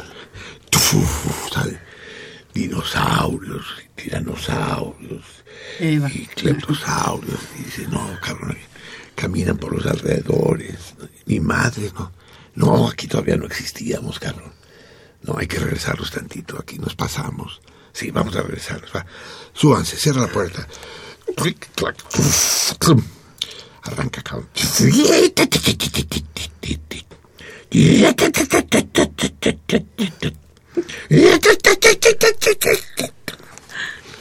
La pimpilipausa nunca arrancó. En otras palabras, el origen del pueblo vasco está en el pueblo vasco. Ahora sí, creo que ya encontramos la letra de, de la canción de Miquel Laboa. Es que además, putísima, me olvidé los lentes en la casa. Se las traduzco porque como no sé vasco no quiero traducir la medida que cantas. Aquí en medio del texto sale un 8230 que no creo que no forme parte de la canción. con esto nos despedimos, amores queridos. Pasen una semana productiva y gozosa. Amo nuestros rincones cuando la niebla me los esconde, cuando no me deja ver qué es lo que ocultan. Pues entonces comienzo a desvelar lo guardado en aquellos rincones que comienzan a salir, que comienzan a surgir dentro de mí. Maite gure bazterrak lambroak, izkutatzen dizkitanean. Maite ditut maite, gure bazterrak lambroak, izkutatzen dizkitanean. Zer izkutatzen duen, ez ditanean ikusten usten. Orduan azten bainaiz, izkutukoa, nere baitan pizten diren bazter miresgarriak ikusten.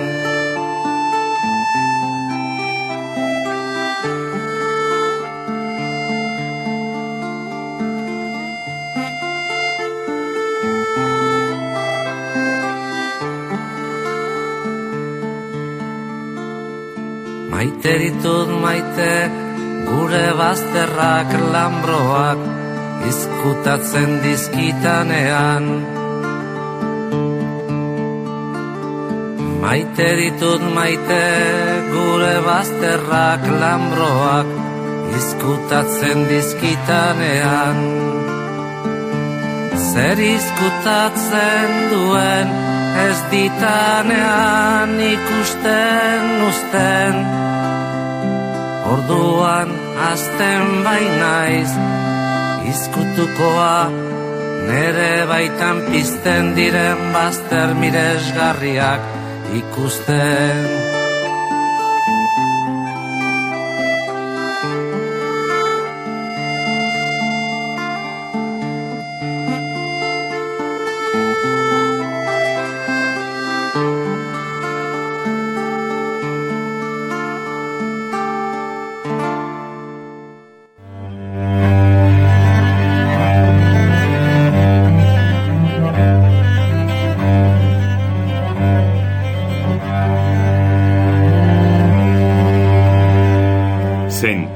Contrario.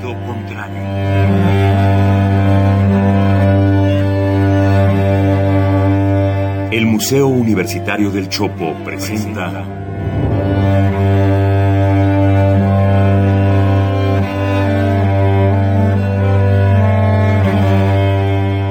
Sentido contrario.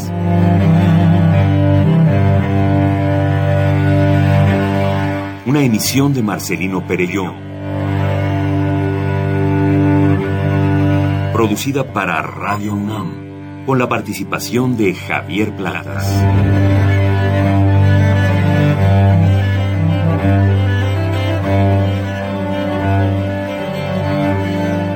A veces es la manera de llegar más rápido.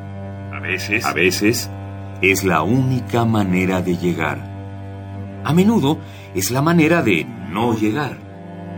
Y pese a todo, casi siempre es lo único que tiene sentido.